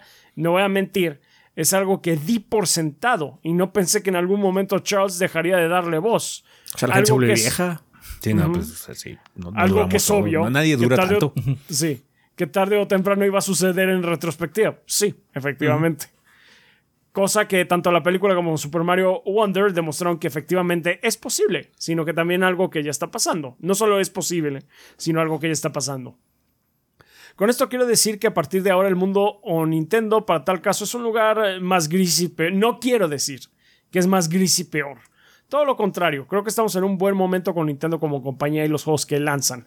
Además de que, como ustedes dicen, seguiremos viendo a Charles más adelante. Pero de nuevo, desde mi experiencia, no es algo que pensé que llegaría a pasar en algún momento. Sí, esos son ese tipo de cosas que luego damos por sentado y no, no consideramos el factor humano detrás. ¿Cómo que Schwarzenegger está viejo? Es imposible eso. Sí, exactamente, es imposible, no puede pasar. O sea, pero se entiende, o sea, a todos nos pasa. Eh, probablemente por estar tan acostumbrada a su trabajo que sí me pone un poco triste ver que dejará de ser, eh, de ser quien la voz a Mario, aunque obviamente es más que entendible su decisión. Y creo que sería todo gorditos. Sí es algo triste para mí la noticia, pero lo bueno es que seguiremos viendo a Charles Martinet como el Mario Ambassador. Sin más gorditos, espero que tanto ustedes como la banda se encuentren bien y tengan un, un buen día. Gracias por el espacio para el tema de la semana. Una disculpa si me extendí mucho. Está bien, mi amor. muchas gracias. Estuvo bien. Pues sí, ahorita eh, yo siento que el trabajo de Mario Ambassador va a ser, vas a viajar mucho, te la vas a pasar padre y tienes que ser la voz de Mario every now and then. Sí, la gente te lo va a pedir y pues la gente te lo va a pedir. no tienes que grabar cosas y sí. no te vamos a, a desgastar más la voz. Ya no tienes que firmar NDAs. Entonces me da gusto en sí por el, por el señor Martinet. Ojalá la pase padre. Eh, y viaje mucho y, y, se la pase más relax. Mm, muy bien. Ah, siguiendo con Orión76 de Discord, dice: Buenas gordos, espero que todo piolas y que ese ya ande bien. Ya, muchas gracias, Orión. Sí, aquí ando ya. Mucha gente conoció al señor Martinet mediante juegos de Nintendo, pero irónicamente yo lo conocí gracias a Sega, ya que él le dio voz a Goji Rokaku, el antagonista de Jet Set Radio. Future, el primer juego que jugué en mi vida. Ah, se podría decir que es una lástima, pero se reitera que, eh, que se retira. Pero honestamente, él ya lo tiene más que merecido. Actores de voz como él, que son genuinos y viven el personaje, hay pocos. Y más cargando el peso de ser la voz más reconocible de un personaje de la industria. Ojalá que lo que le siga le vaya bien que disfrute su vida y que no pongan a Chris Pratt como la voz de Mario. no, sería muy caro. sería estúpidamente caro. Sí. Sería muy caro. Sería demasiado caro. No, no, va a pasar. La voz de Chris Pratt es, ay, pon cualquier random, random guy y ya. Eh, la voz de Chris Pratt es, necesitamos Star Power. Porque así es como, that's how Illumination do. Básicamente así operan ellos. No, no, no, muy caro. Pero no, es demasiado caro para, para tenerlo en todos los juegos. Eh, se me cuidan y sigan piolas piolas. Muchas gracias, Orión. Eh, y tenemos el comentario de Uehara Seikai de YouTube que dice: Buenas bandita y gorditos. Yo conocí la voz de Mario originalmente en el 64 y por eso al momento no me di a lo importante que era para Mario tener esa voz. Fue hasta años después lo que, eh, me interesó saber quién estaba detrás de esa icónica voz que me enamoré del trabajo de Charles y que por estos tiempos también descubrí que hizo la voz de Partunax en Skyrim. Todo el mundo salió en Skyrim. Sí. Todo el mundo. Hay, hay, un, hay, un, hay, un, este, hay una buena entrevista que hubo con Laura Bailey, creo que fue en IGN o algo así, que estuvieron platicando con Laura Bailey. Y Laura Bailey salió en esto, y salió en aquello, y también salió acá, y salió aquí, y salió acá, y salió acá. Laura Bailey, estás muy cabrona, dijo Laura Bailey. También salió en Skyrim. No va. of course you did. Por supuesto. Eh, lo más importante del Mario de Charles siempre fue lo genuino que es, a pesar de parecer algo exagerado e infantil, pues siento que eso era lo que le faltaba a Marios anteriores, y es que esa actitud explosiva e inocente se refleja en Charles en cada evento y video donde aparece, y que es donde creo yo a mucha gente nos terminó de robar el corazón. En fin, puede que esté un poco predispuesto al ser fanático de Charles y de los Mario en sí, un poco, porque anteriormente los juegos eran de NES y Super NES, antes de que tuviéramos, y se hubiera escuchado mal. Yes. Ya, aceptémoslo, se hubiera escuchado mal. No está mal, o sea, qué bueno que aprecies mucho y sí, Charles le dio un excelente giro al personaje en el 64, pero antes solo hubiera sido malo. hubiera Vean la canción de Skater Die de Ness, por favor. no había la tecnología para. No había la tecnología. Es- eso. es- Digamos la, que la- es la verdad eso. es esa. La verdad es esa. No había la tecnología. Sí, a lo mejor, o sea, no, no dudo que lo hubiera hecho un buen trabajo, pero la tecnología no estaba para ayudarle en O ese sea, hubiera hecho el trabajo de su vida y le hubieran, eh, sí hubieran hecho súper, súper compresión a sus audios para Sí, que se sí, sí, sí. escucharan. Pues no. Ah, esa es mi humilde aportación. Eh, un abrazo gorditos y gracias por el excelente contenido y siempre. Muchas gracias a ti, Uehara Seikai. Muchas gracias. Eh, pues una banda, eso sería todo con respecto al tema de la semana. Gra- agradecemos mucho sus pensamientos. Pueden eh, checar el resto de los comentarios que dejó la banda en en precisamente los comentarios del episodio pasado en su versión en YouTube o también en la sala de Discord eh, que pues dice ahí tema de la semana y todo el desmadre. Entonces, muchas gracias banda por participar. De nueva cuenta les recordamos que como tal no hay tema de, la semana en esta ocasión, pero pueden dejarnos comentarios si gustan de, de alguna situación, lo del PlayStation Plus o de alguno de los juegos que acabamos de hacer reseña como Armor Core o Starfield o si quieren comentar de algo, adelante. Ya evaluaremos qué incluimos la siguiente semana para tener también vida después del podcast y que no nos quedemos sin platicar de sus opiniones si es que tienen algo que decir y quieren que se les escuche, banda. Va que va. Vamos a terminar ya esta sección, así que vamos a comunidad.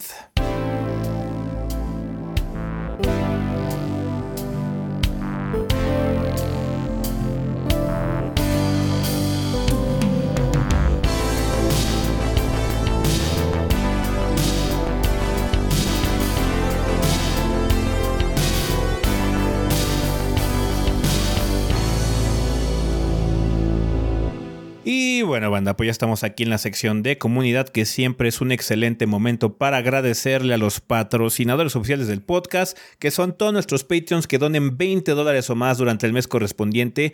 Eh, banda, estamos empezando un nuevo mes, estamos empezando septiembre, así que muchas gracias a toda la gente que se haya animado a donar al proyecto, a apoyarlo económicamente a través de Patreon. Ya saben, banda, que en patreon.com eh, diagonal 3 gordos, ve, ustedes pueden checar cómo apoyarnos de forma económica con cantidades tan manejables como un dólar al mes, que Patreon lo traduce medio estúpido a como 22 o 25 pesos, una cosa así, pero eh, aún así es poquitito, son 22 pesitos al mes, 22 pesitos por contenido de los gordos por 30 días, así que muchísimas gracias banda a la gente que se haya animado a donar esa cantidad o más, de hecho ahorita vamos a celebrar a gente que ha donado todavía mucho más, así que apreciamos enormemente el esfuerzo que hacen, siempre es muy... eh, energizante saber que están ahí, que quieren ver contenido, por eso nos esforzamos para sacarles reseñas lo más rápido que se pueda de juegos tan largos o pesados como Baldur's o Starfield o Armor Core.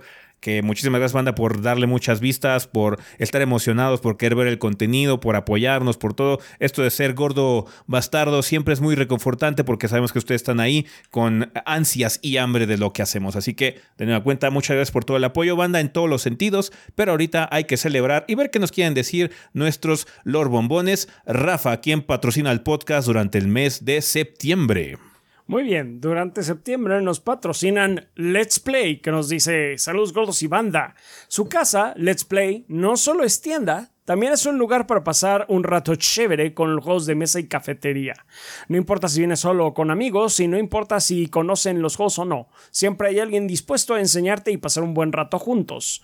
Prueba unos deliciosos tacos o una hamburguesa mientras aprendes a jugar Blood Bowl o Kill Team, o piérdete en la acción de X-Wing o te enfrentas en una partida de Magic Commander. Di que vienes de la banda Gordeadora y tendremos una sorpresa para hacer todavía más especial tu visita.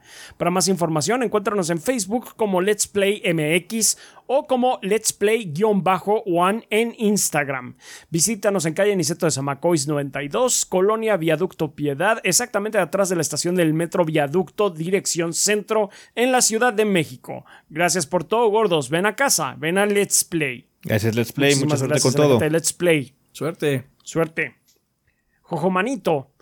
¿Qué tranza, gorditos? He vuelto después de mucho y es muy grato apoyar a un proyecto que me ha traído muy buenos momentos como el gordoteísmo. Al parecer he sucumbido a las garras del mismísimo Final 14, pues me aventé una maratón de los videos que hicieron del juego y no pude resistirme, resistirme, pero no podía irme solo y me llevé a un amigo conmigo. Pero- Ah, hiciste bien. Todavía más guay. Lo van a disfrutar. Good. Muchas gracias, Que gorditos, uno de por todo ustedes sea y ya mamó. Sí, Sí, Ya, van a ya entrar a los, a entran los a- dungeons, pero así en chinga. en chinga. Muchas gracias, gorditos, por ese- todo ese contenido. A continuación, haré un poco de promoción desvergonzada. Tengo un canal de YouTube donde estaré checando y haciendo unboxing de figuras y coleccionables. Me pueden encontrar como Jojomanito en YouTube. Me apoyarían muchísimo. si les interesa este contenido y se suscriben al canal. Sin más que decir, gorditos, gracias y que tengan un buen fin de semana. Tu vivo. Aunque no es fin de semana ahora. Sí, ahora tuvimos un buen fin de semana. Yo tuve un muy bueno. No tuve que editar el podcast durante el fin de semana. That's cool. Sí, pues muchas gracias. Pues ahí ya, saben, Jojo Manito lo encuentran como Jojo Manito, Jojo con J en su canal. Como los Jojos. Como los Jojos. Muchas gracias.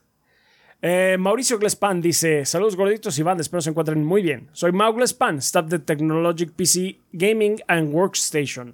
Nos dedicamos al ensamble y venta de computadoras, ya sea de una eh, PC, desde una PC para ver el podcast de los 3GB hasta una PC gamer relativamente sencilla, pero con buenos componentes para correr el, no creo, juego del año Baldur's Gate 3. ¿No, no crees? ¿No crees que es el juego o sea, Tiene muchas probabilidades. Si a alguien se le pueden poner a las patadas a Tears of the Kingdom en la opinión general y la mamada del concurso de popularidad que son los Game Awards, es Baldur's. Sí, de Aquí Gordos va a estar en la lista, no lo dudes. Eh, siento que es el único contendiente que generó esa emoción pura, así sin, sin broncas. Es que este juego está muy cabrón, güey. Entonces siento que es ese. A menos de que venga algo igual Immortal, güey. Igual Immortal está puerquísimamente bueno. Spider-Man, qué sé yo, ¿no? Eh, Starfield también puede entrar ahí en, la contención, pero Baldur's, Baldur's tiene un caso muy fuerte. Sí, sí, sí, sí. Del cual ya hay reseña en el canal del Gordeo. Así es, chequele van. Así no la han checado. Invito a toda la banda gordeadera a hacer sus cotizaciones a nuestro Facebook Technologic19 o nuestro Instagram TechnologicPC.19. Y recuerda la promo de septiembre para los seguidores 3GB. Todas las computadoras para la banda gordeadora aplican restricciones. Llevarán en automático un SSD de un tera sin costo alguno. Requieres mencionar que eres seguidor del gordeo. Radicamos en la Ciudad de México, pero somos envíos a todo el país. Saludos a Manuel y Paloma, devotos seguidores del Gordeo, quienes adquirieron su PC en Technologic y, pidieron que los saludáramos por acá. Uh, pues saludos. muchos saludos a Manuel, y, Paloma. Qué bueno que, se fueron con los chavos aquí de Technologic PC 19. muy buena atención que da Mau. Buena atención. Eh, muchas gracias a toda la banda por la confianza y ustedes gorditos por el espacio. Siempre es un gusto saber que viene gente de su parte y que además es comunidad súper chida. Muchísimas gracias, Technologic. Saludos, eh, suerte con el proyecto y que el gordeo nunca muera. Gracias, Mauricio.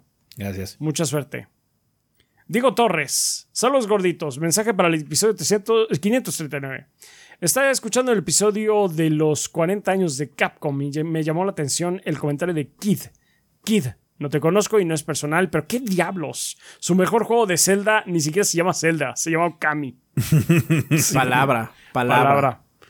Ya en serio, otra serie que yo agradecería a esa agregaría, agregaría. a esa larga lista de sus buenos juegos y que voy a recomendar esta semana es la serie de Mega Man Battle Network. El gameplay es muy bueno, se necesitan reflejos e iniciativa e incentiva a la creatividad y creatividad. No voy a profundizar, ya que se pone muy locochón el asunto, solo diré que este año hasta tuvo Side Tournament en el Evo. Ok. También, ha tenido Catherine. ya. La historia está bien. No voy a conmover, no va a conmover a ningún vejestorio como yo, pero a mí yo joven, de hace 20 años, sí le estrujó el corazoncito. Tiene mucho carisma.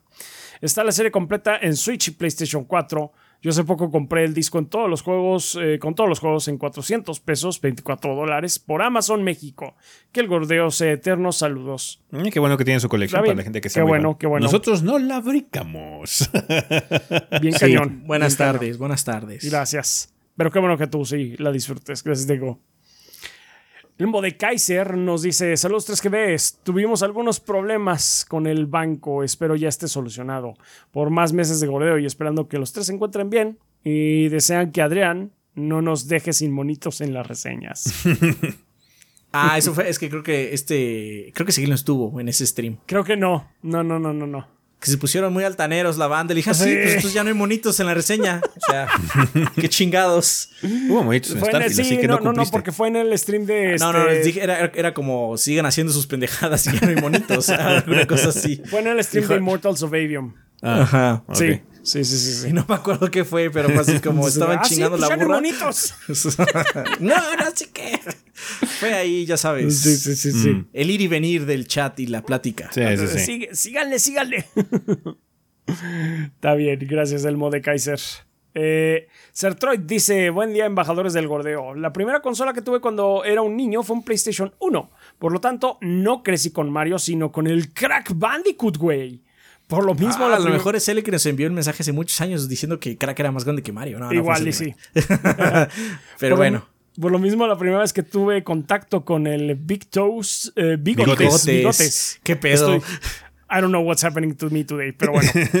el bigotes fue hasta el Wii con Mario Galaxy. ¿ok? Así que para mí, Mario siempre ha tenido voz y por lo mismo se me hacían raros los juegos donde no tenía. Aunque el único ejemplo que se me viene a la mente, aparte de los juegos de NES y Super, es la serie de Paper Mario. Ah, y ahora, al ver que la persona que he escuchado como la voz del personaje por tanto tiempo va a dejar su rol, me pone algo triste. Es algo inevitable, el señor Martínez ya tiene su edad y aunque todavía no sabemos bien los detalles que le forzarán a dejar, pues, a dejar su rol como la voz Igual de nada Mario, más ya está harto. o sea, igual ya que nada más se cansó. ¿Sabes que Me voy a retirar. Ya, es- ya estoy en edad. Tengo que disfrutar lo que me queda de vida. Sí. No es como nosotros, que no nos vamos a poder retirar nunca. No, no, pues somos una generación diferente, claramente. Sí. Sí, we're gonna work until we die. That's Bueno, sigamos adelante. Sí, sí, ok, bueno, suficiente doom and gloom. Le deseo lo mejor a él y ya que en entrevistas y convenciones se ve, se le ve como una persona muy amable y alegre. Pues sí, eso ya este, es como que bien sabido, que Charles Martinet es una persona muy agradable y que siempre parece muy alegre.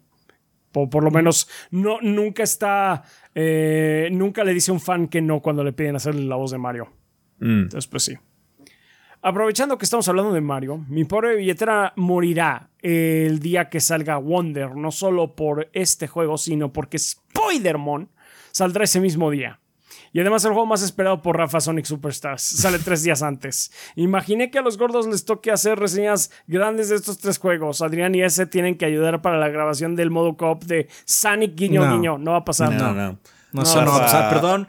va a pasar. Rafa va a tener Rafa que ya gastó su malabareando. carta. Va a estar malabareando eh, su tiempo preciado con Sonic para tratar de jugar los otros dos jueguchos para él. Eh, pero pues sí. ¿Estás diciendo que sí, chaps? Wow, ya lo aceptó. Sí, sí, no, yo... Acepta- dijiste, acabas de aceptar que Mario Wonder y Spider-Man son jueguchos. Jueguchos. ¿Acabas de aceptar o dijiste que sí? Ezequiel lo estaba diciendo de forma irónica y tú dijiste sí. Entonces sí, bien. son jueguchos, seguro. Sonic for Life. Sonic for Life, I- I'm stuck with this shit. No, pero no, Sonic no, No, ser es- que- Rafa ya gastó su pinche carta con el no, otro juego que jugamos. no quiero, no, no, no querría. I'm ¿Cuál fine. es este? Este es el 2D que. Sí, es tiene 2D compu Este es el para ti. 2D que, Ah, que la luce, verga, güey. luce decente, pero, pero Sonic hace un muy buen trabajo en engañar a todo el mundo. Sí. Yo sé que va a estar horrible. Rafa puede aprender a jugar con sus pies también para tener dos jugadores y ya. Sí. O sea, ya. Si no le enseñan los gatos a jugar y a la verga, güey. Si eso si necesita, si realmente me urge footage de co-op, le pido a Omar que me ayude una tarde y ya se acabó. Pero sí.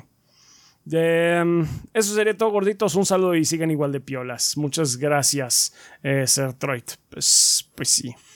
Ni modo, ya viene esa época, ¿verdad? Sí, sí, Ni ya modo. viene esa época, chaps. Tu preferida. Sonic Time. Por alguna razón, siempre hay una época del año que es Sonic Time. ¿Qué Sonic Time? Jesus Christ. Ya, Ya déjenlo descansar, carajo. No Car- me queda dinero. Carlos Espeje López dice: ¿Qué tal, gorditos? Espero estén teniendo un excelente día. Eh, quiero enviar un saludo muy especial a Dario Rosas, un Patreon, un patrón que contribuyó es para la- Darío, no Dario. Darío. Dario. Darío. Dario. Sí, sin acento, supongo. Un patrón que contribuyó para la retro reseña de Commandos Behind Enemy Lines. Además, quiero rescatar que Dario está tomando clases de inglés en línea con nosotros para certificar su nivel en el idioma. Recuerden que con nosotros ustedes deciden el horario, nos adaptamos a su nivel, adaptamos a su nivel para ayudarlos a alcanzar sus metas, ya sea perfeccionar conversaciones para practicar y no perder su nivel o aprender desde cero, como lo está haciendo la hermana de Christian, a quien también le envío un saludo. Pues sí, Pues ahí lo tienen, muchas gracias Carlos. Eh, si desean obtener más información, no duden en enviarnos un mensaje al 55 51 64 83 23. Va de nuevo, 55 51 64 83 23. Además si, además, si responden acertadamente a la pregunta ¿qué gordo bastardo imita mejor la voz de Mario? obtendrán un descuento de 500 pesos en su primera mensualidad. Por favor, gordos, imiten a Mario para que la banda pueda juzgar quién de ustedes lo hace mejor. It's a me, Mario. Una pista, su nombre empieza con R y termina con Afael. It's a me, Mario Dog.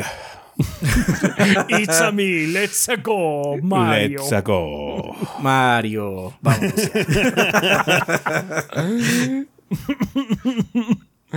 Comentario final. Mis amigos y yo adoptamos a Martinet como Mario desde el primer momento que lo escuchamos. Mis sobrinos pequeños repetían sus frases tratando de imitarlo. Era icónico. Chris Pratt en la película fue decepcionante. El tipo no se esforzó. Mm, me lo imagino llegando, leyendo las líneas y exigiendo su pago. Espero lo mismo o sea, tampoco, tampoco es que lo hiciera sin emoción. Sí, no, tampoco. Sí, sí, sí le puso de lo suyo, pero bueno, es Chris Pratt. O sea, Chris Pratt, o sea. It was clearly. Eh, eh, claramente, fue Chris Pratt. El peor actor de voz en esa película fue Seth Rogen en Donkey Kong. Mm.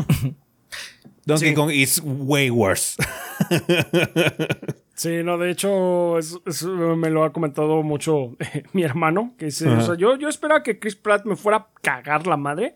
Pero no, cuando empecé a escuchar, ah, está bien, o sea, no es espectacular, pero está haciendo un buen trabajo. Pero cada vez que se habilidad Donkey Kong era así de, ay no, Seth Rogen, no lo soporto, este pendejo. sí, Seth Rogen Donkey Kong hizo eso, precisamente lo que te dices, no hizo nada. Fue a cobrar el cheque. Sí, sí, no, eso sí. Sí, sí, sí. Pero bueno. Ah, espero lo mismo que en 76, que no se le ocurra a Nintendo usarlo para la voz de los videojuegos. No, muy caro, no va a pasar. Igual, muy caro. Tiene idea. Gracias que el gordeo es eterno. Gracias, Carlos Espejel. Suerte con tus eh, clases. Un ángel guerrero nos dice saludos desde Critical Hit Pokémon Podcast, su podcast de noticias y novedades en el mundo Pokémon. Hace poco hablaron sobre los TCG y me gustaría recomendar el TCG de Pokémon. Después de haber pasado por Yugi y Magic, debo decir que el TCG de Pokémon es bastante sencillo, divertido y muy diferente al resto de los otros TCG. Tiene un juego gratis para probarlo, Pokémon TCG Live en celular. Es el único que te da los productos que compres en físico de manera digital, completamente gratis en móvil. Además, el. Ok. Además, el juego para Game Boy Color de Pokémon TCG está incluido en la colección de los Nintendo Switch. Por si se quieren familiarizar con las reglas con cartas clásicas, los invito a pasarse al canal de YouTube donde analizamos una por una todas las cartas de la nueva expansión Obsidian Flames, admiramos su arte y discutimos sus posibilidades en los mazos. Un abrazo fuerte, gorditos. Suerte. Pues está bien. Pues ahí tienen. Muchas gracias, un Ángel Guerrero. Y pues ya saben, para todo lo relacionado con Pokémon, ahora más específicamente del Trading Card Game, pues ahí lo tienen en Critical Hit Pokémon Podcast. Bleeding Beetle dice: Hola gordos, pregunta rápida. Últimamente he estado jugando el Metal Hellsinger y quería saber qué otros juegos metaleros me podrían recomendar. Balfaris. Así ese estilo. ¿eh? O sea, no es, no es como un shooter, pero Balfaris es metalero. Mm. ¿Brutal Legend? Brutal Legend. Brutal Legend, I guess, sí. ¿Doom? Doom. Sí, Doom. Doom. es completamente metalero. Supongo que podría ser medio metalero, el, aunque no es tan metalero el juego este de Volcon, ¿no? No, hecho, eh, tiene, es, es, más de. ¿Cómo se llama? Este, como.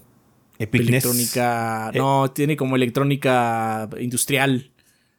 Eh, aguanta. Eh, o, sea, o, sea, aguanta, aguanta, aguanta. La o sea, también mucho de Doom es industrial, güey. O sea, es mucho metal, pero también mucho de Doom es industrial, güey. Sí. o sea, sí aguanta, sí aguanta. Sí, sí, sí, sí. Aparte de ese juego está chingón de todas maneras. O sea, pues tiene, quizás tiene no metal todo el tiempo en el soundtrack, pero demonios es Tamerol el juego. Tamerol, sí. Este... Eh, Space Marine 2, ahí viene en camino también.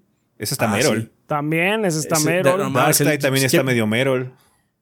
¿Ya vieron, ¿ya, vieron, ¿Ya vieron el gameplay extendido de. Sí. No, se ve vergas, se ve vergas. Pues, bueno, ahí lo tienes. I suppose in a way, de, de, en cierta forma, Guilty Gear.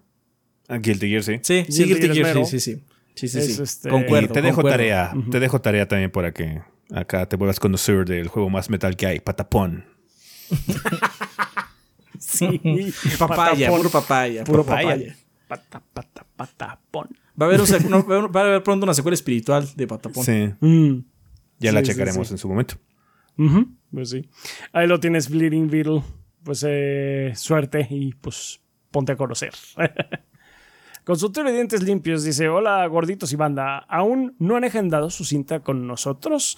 Que no les gane el dolor a medianoche un domingo. Hagan su cita de valoración hoy, que corre a cuenta de los gorditos. Recuerden que tenemos la promoción permanente de limpieza con ultrasonido en 149 pesos y que abrimos todos los días. Dejen de buscar excusas para no venir. Aquí incluso pueden avanzar esa partida que tienen pendiente en el Switch. Cuídense y cuiden a todos sus seres queridos. Sí, chéquense bandas, El- los dientes están muy cabrones. En una situación es es. mejor prevenir que lamentar porque los dientes es muy aparatoso y aunque parezca que es algo Es- chiquito, les puede joder días, meses de su vida tener un problema de es, dientes. Puede ser, eh, puede ser caro y puede ser doloroso. Entonces sí, mejor prevenir. Eh, Pregunta, ¿mecánica innecesaria que les gusta que tengan los videojuegos? A nosotros nos gusta poder acariciar animales. Inútil pero bonito. Mm. Mm. Supongo que op- opciones de romance porque son innecesarias en muchos Sí. sentidos. They're fun. Sí. Sí, sí, sí, sí, estoy de acuerdo con eso. Sí, they're fun. Sí, eh, A veces están medio malhechonas, obviamente no, no, no ha llegado uno que digas, wow, este sí está como muy bien hecho y no mames, they, they made it super fun, así o muy, con muy buen tacto y lo demás, porque incluso hasta Baldur's Gate, es, na- Baldur's Gate nada más es muy horny. Parece ser que le van a bajar a Horniness. Sí. O sea, las escenas no, porque las escenas también son medio horny, pero la... Digamos La- que la- lo- la los medidores rapidez. de los personajes Ajá. van a ajustarlos. Sí. Para que no te venten el calzón cuando te vean. Sí. Este. mm, no sé. Yo me acuerdo mucho de una mecánica bastante inútil, pero que no quiero que regrese. En el juego de Donkey. De, perdón, de King Kong. De la película de King Kong. Donde había un botón que te decía cuántas balas te quedaban. Ah, cinco balas. ok. creo que no había Creo que no puedes ver cuántas balas tienes en el hot, pero, o sea. Es, un- es una mecánica inútil, estamos de acuerdo. sí, sí, sí. Supongo que ese tipo de cosas como taunts y burlas y demás también son innecesarias, pero eh, They're fun. luego está divertido cuando están. Sí, sí, sí. Sí. Muchas gracias, consultorio de dientes limpios. Mucha suerte. Murdoch dice, después de más de 10 años siguiéndolos, por fin puedo ser parte de este proyecto. Recuerden que cuando, recuerdo que cuando empecé a verlos, era un estudiante de secundaria, los conocí gracias a un amigo que tenía una laptop y recuerdo que nos poníamos a ver sus videos. Actualmente tengo 27 años, estudié ingeniería en videojuegos y hasta estudié una maestría. Tristemente no puedo encontrar un trabajo afín a mi carrera y me encuentro en Estados Unidos vendiendo comida. Ah, mucha suerte. Ojalá que sí puedas encontrar algo que te, que te llene más profesionalmente. Sí, así es, así Eh, es. bueno, no sé, igual y vendiendo comida te gusta mucho. También luego uno descubre cosas raras, pero si, si no es el caso, ojalá que sí lo encuentres pronto. Sí, ojalá que puedas encontrar así algo que te haga particularmente feliz. O sea, es una idea que tienen muchos, eh, muchas personas que saliendo de su carrera, que voy a encontrar algo que está, este, pues que, que sea... eh, Súper afín a lo que estudié. Súper afín a lo que estudié y pues no siempre pasa. De hecho, aquí es un porcentaje importante Enos aquí. en México. Ajá. Menos aquí. De- de- Enos aquí, de- enos aquí, enos aquí, Sí. los gordos, somos ingenieros y estamos aquí Tot- eh, con un podcast de videojuego. El cambio Así es que a nosotros nos gusta mucho hacer esto. Así es. Así es. Ah, ustedes me han acompañado en gran parte de mi vida. Dejé desde buscar un video para saber si comprar el juego hasta ver, saber si estaba bueno. Aunque no vi el video de Operation Raccoon City cuando lo jugué, la neta sí me arrepentí. Está bien culero, ¿no? Sí, Está bien culero. Sí, sí, está culero. Hasta la actualidad, de camino a mi trabajo, escucho su podcast o pongo algún video de fondo. Gracias. Eh, recuerdo que cuando estudiaba mi carrera siempre fue una intención frecuente el decir algún día podré ser parte del proyecto, seguro el siguiente mes. Pero por alguna razón económica no se podía. Afortunadamente, ahora me encontré en una situación mucho mejor. Y este será el primero de muchos meses.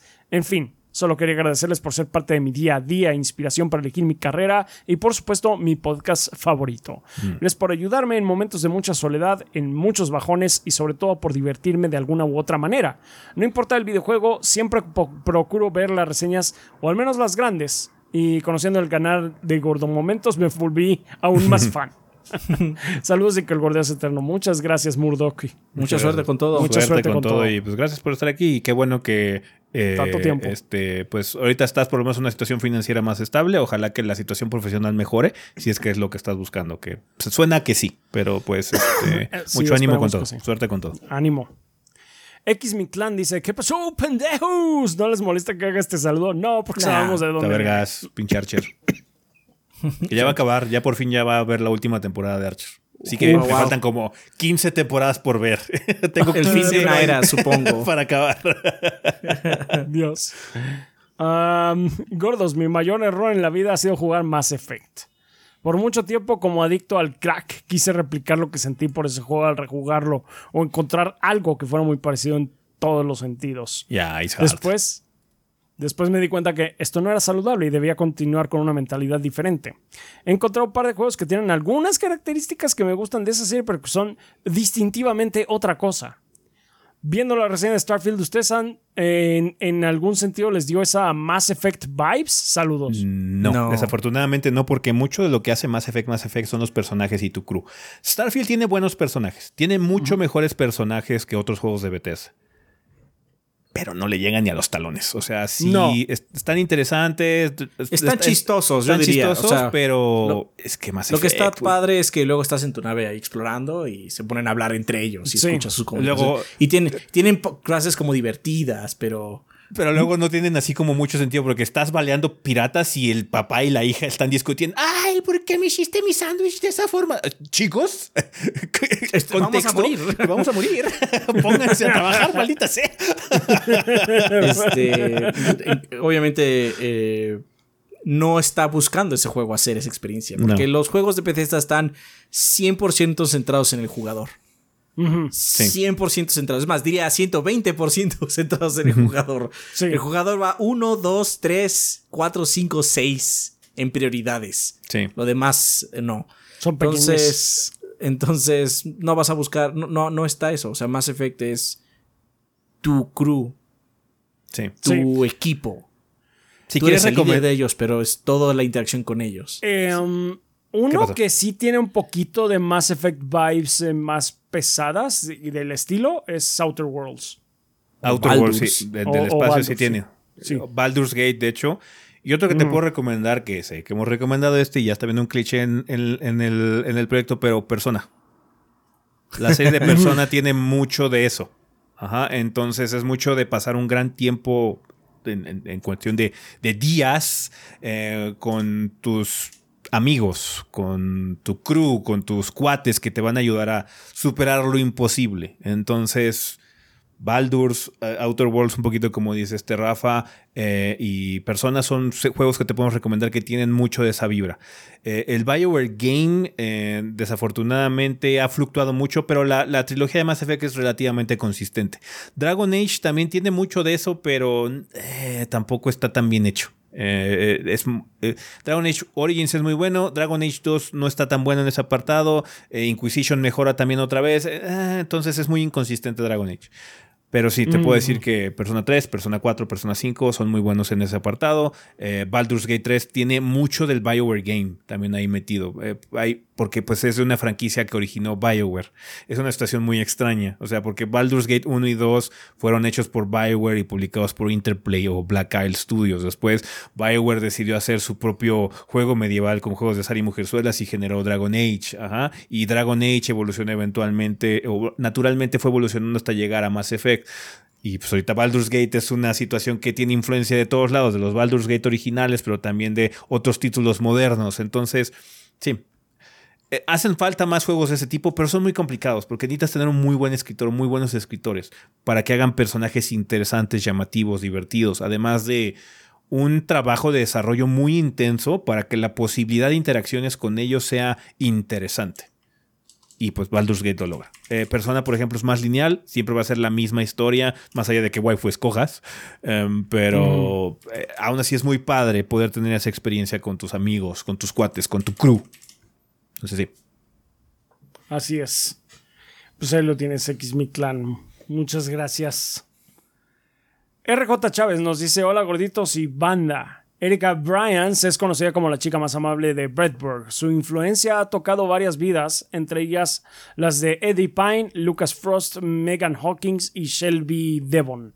Durante una fiesta en el bosque, un evento extraño causa que Erika desaparezca del mundo y también eh, de los recuerdos de todos, menos de estos cinco pasajeros, quienes comenzarán a seguir pistas sobre la desaparición de su amiga, pero al hacerlo se darán cuenta que puede que Erika conociera mucho más de los secretos del pueblo, sobre el terror dormido del lugar y que quizás haya secretos que estarían mejor ocultos.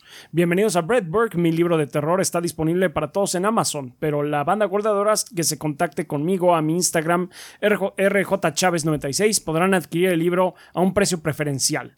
No lo duden, banda, si les gusta el terror, Stephen King, Lovecraft o el mundo de Control y Alan Wake, aquí hay mucha inspiración de eso.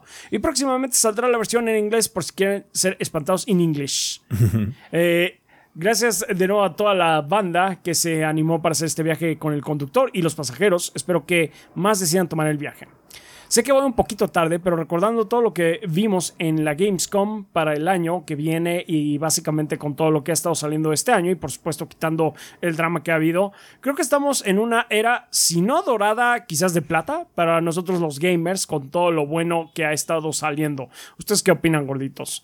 También es una pregunta que extiendo a la banda porque creo que no soy el único que se siente feliz con tanto lanzamiento grande y bueno en este año.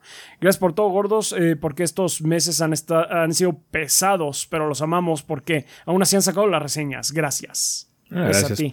Sí, en efecto, estamos en una época muy de muy buena calidad. Eh, ojalá que sea sostenible. Eh, y que no sea, ¿sabes qué? Que todo lo metimos en el 2023, pero el 2024 y el 2025 van a estar áridos, van a estar secos.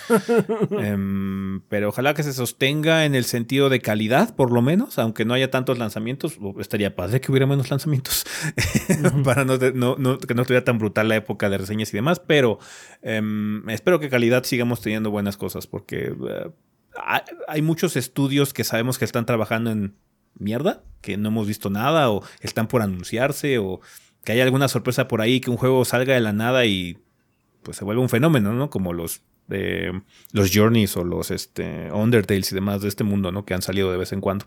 Entonces, sí, pues es que los indies también luego sorpresen cosas como David Diver, así como salió de la nada y it's really fucking good, sí, sí, sí. Eh, como era, es que para mí una era es más, más de un año. Y lamentablemente siento que ahorita sí ya está empezando a bajar la calidad de algunas cosas. Particularmente porque se ha hecho un hincapié muy grande ya por ciertas empresas de los Battle Passes, de los juegos perpetuos, de esta filosofía a mí no me gusta. Y entonces siento que, aunque han salido juegos de mucha calidad, los que puedo decir que me han encantado así mucho, mucho son todos esos juegos que no tienen esto pero la industria apunta hacia el otro lado, en muchos sentidos. Entonces, no la siento como es el mejor momento ahorita, por eso, porque estamos mm. mucho hacia allá ahorita, por los más grandes, obviamente. Sí, sí, Pero creo que algo que, básicamente, para no acabar una nota negativa, eh, es que todas las épocas doradas también tienen su lado malo y tienen su lado negativo. Entonces, lo que uno estas situaciones uno las ve en retrospectiva más que nada, porque uno no se da cuenta sino hasta que ya pasó, cuando ya empezamos a tener una época mala hasta cierto punto en generalizada, ¿no? Entonces, ahorita creo que lo que tenemos es que afortunadamente tenemos muchos salvavidas de donde colgarnos para poder evitar esos juegos o esas experiencias negativas, ¿no? Creo que es más fácil ignorarlas, no darles tu atención ni dinero y enfocarte en las cosas que realmente llamen tu atención o te llenen, a tratar de cambiar la perspectiva de las compañías desde adentro y jugando el juego del Game Pass y del servicio. Entonces, no, no si, si entras a Battle Pass, no Game Pass, este, si entras al Battle Pass estás contribuyendo. Sí, entonces, enfóquense en lo bueno. Lo bueno es que hay mucho bueno actualmente y mm. eh, por lo mismo creo que es una época muy padre de jugar. Puedes vivir sin meterte en ninguna de esas experiencias que drenan o están hechas nada más para comercializarse y estás más que satisfecho. No hay un momento en el que digas, ay, es que no tengo nada que jugar de ese. hay muchas cosas que jugar de calidad mm. que no implican ese tipo de prácticas. Entonces, ya. Así es. Muy de acuerdo. Ah, dorada. Entonces, este, seguimos. Eh, muchas gracias, RJ Chávez. Seguimos con Tigre Negro que dice, es hora de otra buena idea, mala idea. Buena idea, ofrecer un buen servicio de videojuegos online a un precio acorde. Mala idea, subirle 35% al costo de tu servicio de videojuegos online. O sea, ¿qué pedo PlayStation? Ya basta Freezer, digo, ya basta Jim Ryan. Sí. Sí. Sí, el, peor, de Sony, por mucho. Sí, ahorita, ahorita hay una situación muy particular porque el PlayStation como plataforma es muy padre la consola está muy padre en muchos sentidos. Mm. Pero PlayStation ahorita como compañía está muy infectada por Jim Ryan. Sí. Sí, sí, sí, Jim Ryan is the worst. Ah, pregunta conflictiva de la semana. Meses antes de su salida en Twitter, si Twitter me llevó, me niego Nadie le dice X. Nadie, le dice, Todo el mundo dice Twitter. Sí, y no se, no se le va a ir nunca. Eh, se ha bombardeado con una super hype eh, por Starfield, tanto que las pocas ganas que tenía de jugarlo se volvieron nulas. No es la primera vez, ya que igual me pasó con Cyberpunk 2077. Y ambos todavía queda el después de. En el caso de Cyberpunk con el drama y rendimiento bugs y con Starfield el drama de las calificaciones. Eh. Yo solo quiero que se pavimente el camino y seguir adelante. Les ha pasado Eso tienes que hacer tú. El mundo no puedes obligar sí, el mundo no lo va a hacer por ti. ¿Les ha pasado lo mismo o algo parecido eh, con algún otro juego aparte de Deathloop? Es común, o sea, Journey, Journey con Chaps. Es Journey con Chaps y eso. O sea, juegos también así que llevan mucho tiempo. Este juego que acabamos de ver, el de Nightingale, que es el de que ah, exploras muchos ya mundos. Basta, ya basta. Güey siento que puede, o sea, ojalá que ahorita que tuvimos la noticia de que apenas Elder Scroll 6 está en preproducción, ojalá que no tengamos muchos anuncios. Porque si no va a ser un periodo muy largo de mierda que vamos a estar esperando. Porque, o sea, esa cosa no va a salir en 5 o 6 años.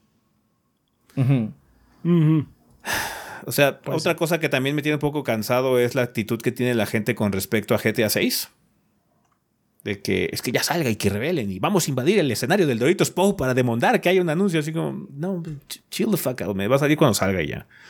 Y va a durar un chingo de tiempo también y va, va, ya va a llegar un punto en el que va a estar harto de ese GTA. No es que, que güey, ese güey es un no mames. Sí. Te manda. Manual de cómo ser un perdedor. De cómo ser un perdedor. Step one. Profit, así de directo al profit. ah, pero sí, no, o sea, entiendo muy bien. Hay, o sea, hay juegos que no te llaman la atención y que hacen mucho ruido y hacen mucho borlote. Y nada más, ignóralo, ignóralo, juega lo que tú quieras jugar, enfócate en lo que tú quieras jugar. Eh, no puedes cambiar eh, la actitud de la gente o los deseos de la gente por hacer fiesta de algo. O sea, no. Qué padre que hagan su fiesta. De hecho, la gente que está disfrutando mucho Starfield y está ah, eh, exponiendo muchas cosas este, padres sobre el juego, pues está chido. Dejas que dejen que hagan su fiesta en Twitter. Este es su momento. También los que están quejándose mucho, pues también. O sea, tienen derecho de quejarse porque había ciertas expectativas. Y es algo que estábamos comentando el otro día de que. Bethesda hizo un muy mal trabajo en presentar qué tipo de juego era Starfield, al final de cuentas, ¿no? Porque mucha gente claramente no entendió qué tipo de juego era Starfield. Eh, entonces sí, eh, puedo entender el desencanto y también la mamá y todo lo que quieras. Hay gente que lo hace nada más por chingar, que pues esos puedes ignorarlos, pero hay gente que también sí tiene muchos problemas válidos con el juego y se siente un poquito decepcionado por algo que les prometieron o algo que el lenguaje que usaron de PR, bla, bla, bla, hacía ver que iba a ser el juego y al final no fue, ¿no? Em, pero sí, es un momento. Ahorita es Starfield y pues, sí, sigue el ciclo como siempre. Cuando salga Mortal Kombat va a ser Mortal Kombat, güey. Así es. Ah, muy bien, pues eh, un saludo a El Gabo. Adrián, tú eres el hombre. Rafa ves waifu. Y ese los pelones somos los más sexys. Que el gordeo sea eterno. Muchas gracias, Tigre Negro. Gracias, Tigre. Eh, Solem Studio dice: Hoy vengo pidiendo el apoyo de la banda. Soy un diseñador gráfico con más de 13 años de experiencia en el desarrollo de marcas. En pasados días sufrí una estafa y perdí parte de mis recursos. Por lo que si algún miembro de la banda necesita un sitio web, logo o alguna otra aplicación para su emprendimiento, contáctenme y así apoyar a este gordeador en apuros. Me pueden encontrar como Solem-foto, se los deletreo. S-O-L-E-M-F-O-T-O en Instagram o por WhatsApp al teléfono 2481-243204. Va de nuevo, 2481-243204. Agradezco el espacio gorditos y que el gordeo sea eterno. Pues mucho ánimo, Solem. Mucho ánimo, Esperemos Solem. que, que pueda que contactarte ahí parte de la banda, que, que Para necesite. que mejore la situación. Que mejore tu situación. Suerte con todo. Suerte. Iñaki Hernández dice: Hola gorditos y banda. Aquí Iñaki, el traumatólogo ortopedista, pediatra y general. Paso para avisarles que arrancaremos el mes de agosto con la promoción del 20% de descuento eh, en la consulta ortopédica para adultos, así como de niños, además de que continuaremos con esta promoción de ultrasonido gratis en la consulta de niños sano en pacientes menores de 3 meses de edad. Recuerda que solo deben de llamar eh, o mandar mensaje al WhatsApp 5510 68 35 43. Una vez más, 55 10 68 35 43. Tienen que decir que son parte del gordeo. Para mayor información sobre los servicios pueden acudir a la página drhernandezaburto.com. Muchas gracias, doctor Hernández. Eh, también nos apoyan en esta cuestión, no nos dejan mensaje, pero ahí están. Eh, Norman Dius 96, Esteban Reina, Tonkotsu Bob, Alan Insane, Dalamar 1976, Enrique, Mugrimau, Selmonelo, El Witcher, Verde Vete, Miguel Ángel de Riquer, Raúl Fuentes, Mr. Fly 21, Jonis Vergara, Guillermo Contreras, Juan Luis, Kionashi, Mapachito Sarnoso, Diego Monroy, Fraustro, Mario Montenegro, Obed, Eric Centeno, Bubble Gomers, Pedro Alberto Ramírez Arciniega, Eric Heredia Olea, Percival Álvarez, Aarón Álvarez, Gazde, Mugiwara no Cronos, Hideiki, Ruiz Aiko, Armando Sanser, Denis Flores, Shadow Ryujin, Esvin Zamora, Pablo Manuel Valenzuela Ochoa, Carótido y Esteban Meneses. Muchas gracias a todos nuestros Lord Bombones que eh, con cantidades eh, superiores o iguales a los 20 dólares eh, nos apoyan para que continuemos aquí, Adrián y yo, día con día, viviendo del gordeo. Les agradecemos muchísimo todo su apoyo. Igualmente también a nuestros Patreons que con cantidades tan manejables en general con como lo es un dólar o la traducción loca que se le ocurre en ese momento a Patreon hacer, eh, pues también nos apoyan muchísimo. Eh, ya saben que es más o menos como el equivalente de comprarnos al mes a, a Adrián unos chocorroles y a mí un café. Eh, también nos apoyan muchísimo. Eh, también les queremos agradecer a la gente de, de YouTube que eh, esta vez nos está viendo seguramente diferido. Porque creo que no va a haber estreno de esta. No, va a salir nada más. va a salir nada Ocasión. más el video ya. Saludos a quienes nos estén viendo el día de estreno, que, que- que está de- desde la noche. Saludos a Si es todos. que Este, sale. si es que Si sale. es que sale el lunes, sale. cabe aclarar. Si es que sale Si el lunes. se va pues la sí. luz o algo así. Si no, sale el martes. Sí, si no, hasta el martes, porque ahorita ya, ya, ya estamos entrando a, a la tarde. Entonces, muchas gracias, banda, este, por estarnos viendo. Si nos echan un super gracias, un super sticker o nos siguen, también nos apoyan muchísimo. Eh, igual a, pues, a la banda de Twitch que nos ha estado siguiendo también ahí eh, la semana pasada con eh, Immortals of Avium, el stream largo de, de Starfield. Y no me acuerdo que Blasphemous. Y el Blasphemous eh, que ustedes hicieron el miércoles, ¿no? Eh, Blasphemous. Entonces sí, también nos apoyan muchísimo. Muchas gracias a todos los que nos siguen, nos apoyan, eh, están al pendiente y pues esparcen la palabra del gordeo. Pues todos ustedes son la sangre del proyecto banda. Sin ustedes no estaríamos aquí. Entonces pues les, de- les debemos todo. Muchas gracias. Muchas gracias, banda. Muchas gracias a todos nuestros Patreons, a todos y cada uno de ellos y a toda la gente que nos apoya. Vale, pues vamos a pasar a la sección de preguntas, banda. Eh, recuerden que eh, para poder aparecer en esta parte del programa tienen tres caminos a seguir. Uno de ellos es dejar su pregunta en forma de comentario aquí en el video de YouTube, aquí abajito, en esta sección de comentarios. Nada más, por favor, coloquen la palabra pregunta al inicio del comentario para que sepamos que viene dirigido a esta parte del programa. Eh, pueden hacer lo mismo en la página en 3gb.com.mx o entrar al servidor de Discord de los gordos y utilizar la sala específica para preguntas del podcast, que está bien clarito, ahí dice preguntas para el podcast. Eh, esa sala es co- completamente libre, ninguna persona tiene que pagar o lee o ser Patreon o ser suscriptor de Twitch, nada de eso, cualquier persona puede utilizarla, lo único que tiene que hacer es unirse al servidor como tal, que es discord.gg, diagonal 3 gordos B. Vale, eh, preguntas como cuáles, como la de Adán X, o sea, Adán X, que nos dice, hey gordos, eh, buenas tardes, noches, días o la hora que estén viendo esto. Viendo la repetición del viernes de Street Fighter VI, noté que ese tiene apagados a los comentaristas. ¿Les desconcentra? ¿Es cuestión del stream? O a, mí me agrada mucho tener esos comentarios de fondo, pero creo que igual que pasó con FIFA, me terminarán aburriendo por repetitivos y los apagaré. Em, no me interesa tenerlos, eh, como que no estoy acostumbrado a me gusta escuchar los sonidos del juego, la música y eso, y como que los comentaristas no me llama tener la atención tenerlos. Es que aparte yo los escucho seguido porque veo eventos de la Capcom Cup y todo eso. Entonces, no. Entonces, a cada rato estoy escuchando a Vicious. sí, sí, sí.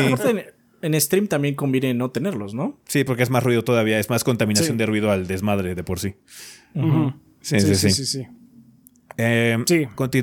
Continúa Dan diciendo, también viendo los torneos de la CPT Capcom Pro Tour, noté que llega gente usando controles modernos y llegan lejos.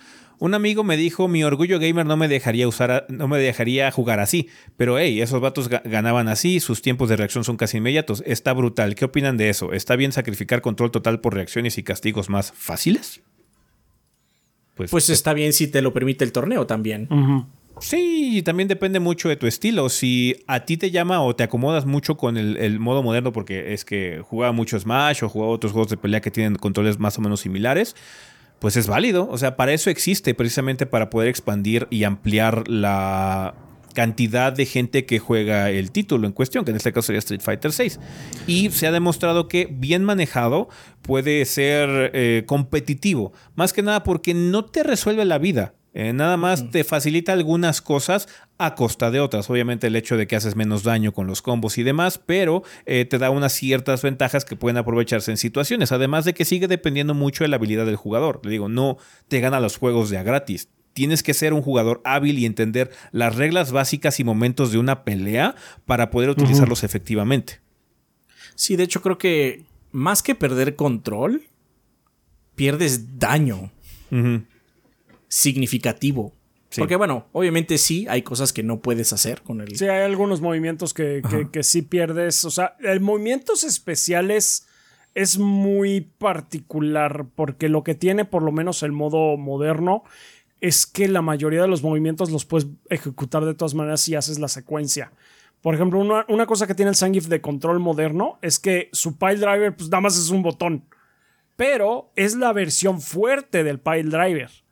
Y la versión fuerte de, Pile Driver no tiene alcance, no tiene rango. Sí, es enfrente de tu cara, ¿no? Tiene que estar en tu cara. Pero, que el pero aparte de eso, pero aparte de eso, el Pile Driver fuerte baja mucho menos. Baja, baja, menos, es baja más o menos como un Pile Driver débil. Lo que tiene el, o sea, el China Special que, que, nosotros decimos, pinche, estaba del otro lado de la pantalla y me agarró igual. Ese es el botón débil, el, el golpe débil. Y aún así, los buenos jugadores eh, que usan el control moderno de Sangif, de todas maneras, hacen, eh, lo usan así. Lo usan con. Hacen la secuencia con, con la botón débil. Así, baten la mantequilla con botón débil y pues de todas maneras le sale. Entonces no pierdes realmente acceso a eso. Hay, hay personajes que sí, porque hay secuencias que se traslapan. Eh, y o sea, tienen dos movimientos que se ejecutan con la misma secuencia, nada más que es golpe o patada. Entonces ahí sí, y como los, el, ataque, eh, el esquema de ataque en moderno es de ir medio fuerte, no es de golpe o patada, pues ahí sí ya, ya ni modo, ya te jodiste. es el que te haya determinado el juego.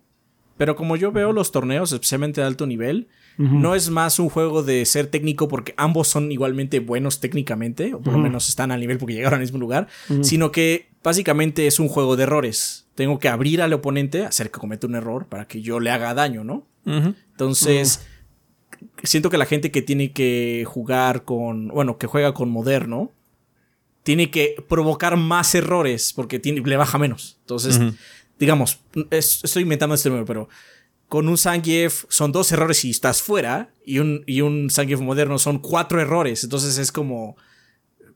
Básicamente sí te empieza a pesar mucho que no le hagas tanto daño, ¿no? Obviamente, o sea, yo, yo siento que ese es el trade que estás haciendo ya a esos niveles. Lo que te ayuda para moderno es más bien aprender a llegar a ese nivel más rápido. A costa de que pues, bajo menos. Eso y las reacciones. Los tiempos de reacción están ridículos. O sea, el de, eh, que lo que puedo hacer, por ejemplo, ahora que vimos a Haitani, eh, no particularmente en el top 6, Pero antes de llegar al top 6, a Haitani era imposible saltarle. No le puedes saltar porque eh, un botón y hace un botón y hace este, las patas para arriba de Chun-Li. Eh, a diferencia de tener que hacer la secuencia de abajo, abajo y pata, que no es muy complicada, pero te toma más tiempo que nada más apretar una dirección y un botón. Entonces, mucha gente sí se queda con los controles modernos, no tanto por eh, porque es que no me acomodo con, con el clásico o el clásico me, resulta muy complicado. Es no, quiero ese tiempo de reacción. El mismo Angry Bird está, no Angry Bird, el otro, Big, Bird. Big Bird está probando mucho a Marisa en moderno porque es, es que no mames, tener nivel 3 de reacción está fabuloso. Sí, sí, sí. Entonces, sí, Tiene sus pros y sus contras. Pero em, lo que se ha notado con el paso del tiempo es que no. El miedo que tenía la gente es que echaran por la borda el modo tradicional y no. O sea, el modo tradicional sigue teniendo sus ventajas y si tienes la habilidad. O sea, la consistencia que se ha mostrado del modo clásico es que nadie ha ganado un torneo de modo bueno. Nadie. Ha llegado lejos, como dice. Ha llegado lejos, sí, pero. Ha llegado lejos, pero no ha ganado nadie. el modo clásico sigue siendo. Es que eh, eh, ese control de los normales, de tener la, facilidad, por ejemplo, los, los, JPs, o sea, los JPs tienen la ventaja de que en modo moderno pueden ser muy rápidos para tener la cortina de basura que te avientan consistente, pero no pueden hacerla tan discreta, así de que es que ahora quiero acá y ahora lo quiero acá y ahora lo quiero acá. O sea, como si tienes que entrarle a las secuencias tradicionales para hacer eso y pierde un poquito el punto, ¿no? Hacerlo también con moderno. Entonces, si ya voy a hacer ese desmadre, ¿sabes qué? Pues ya me quedo con el clásico. Mejor con el clásico para poder tener mis normales, porque JP depende de ciertos normales para poder quitarse eh, amenazas de encima y demás. Entonces, em, sí tiene sus ventajas, pero yo creo que sí vamos a ver un ganador moderno eventualmente de algún torneo prominente, pero no creo que sea una constante. La verdad. No. Pero bueno, eso es lo bueno. O sea, es un sistema de control válido. Es un sistema de control que le ha abierto las puertas a mucha gente y que ha hecho que otros jugadores se adapten. ¿Sabes qué? Me gusta más así y así funciona mejor. Me quito un estrés de encima y voy a adaptar mi juego al esquema de control y las opciones que tengo y así voy a tener éxito. Y pues está padre. Está padre. Es que es otro estilo. O sea, no más que lo, siento que ya a nivel alto, más que una herramienta para facilitarte la ejecución, es otro estilo. Es un ISM. Es un ISM, de, alfa, básicamente. Del alfa, sí. Sí, sí, sí, sí. Bueno, pues muchas gracias a Adam por la pregunta. Nos escribe también eh, text de Discord que dice, pregunta rápida. ¿Creen que eh, PlayStation se especializó mucho en un tipo de juego y ahora le cuesta trabajo salir de esa zona? Gran parte de sus juegos first party tienen muchas similitudes siendo los siguientes eh, los más comentados. Tercera persona con muchas secuencias cinematográficas, quick time events. Sé que no todos comparten el mismo género o estilo, pero sí pareciera que no han hecho mucho para promover diferentes tipos de juego. Eso es todo. Gracias y buen día. Pues tu respuesta, tu, este, tu plegaria ha sido contestada porque ahí vienen los Gasper. Ahí vienen los gas, ya no van a ser de tercera persona con muchas secuencias Van a ser primera persona con muchos Battle Passes. Con muchos Battle Passes. ¡Ay, qué afortunado eres! Lo pediste con la pata de mono. Em, eh, sí, lo puedo ver por la perspectiva, digamos que no...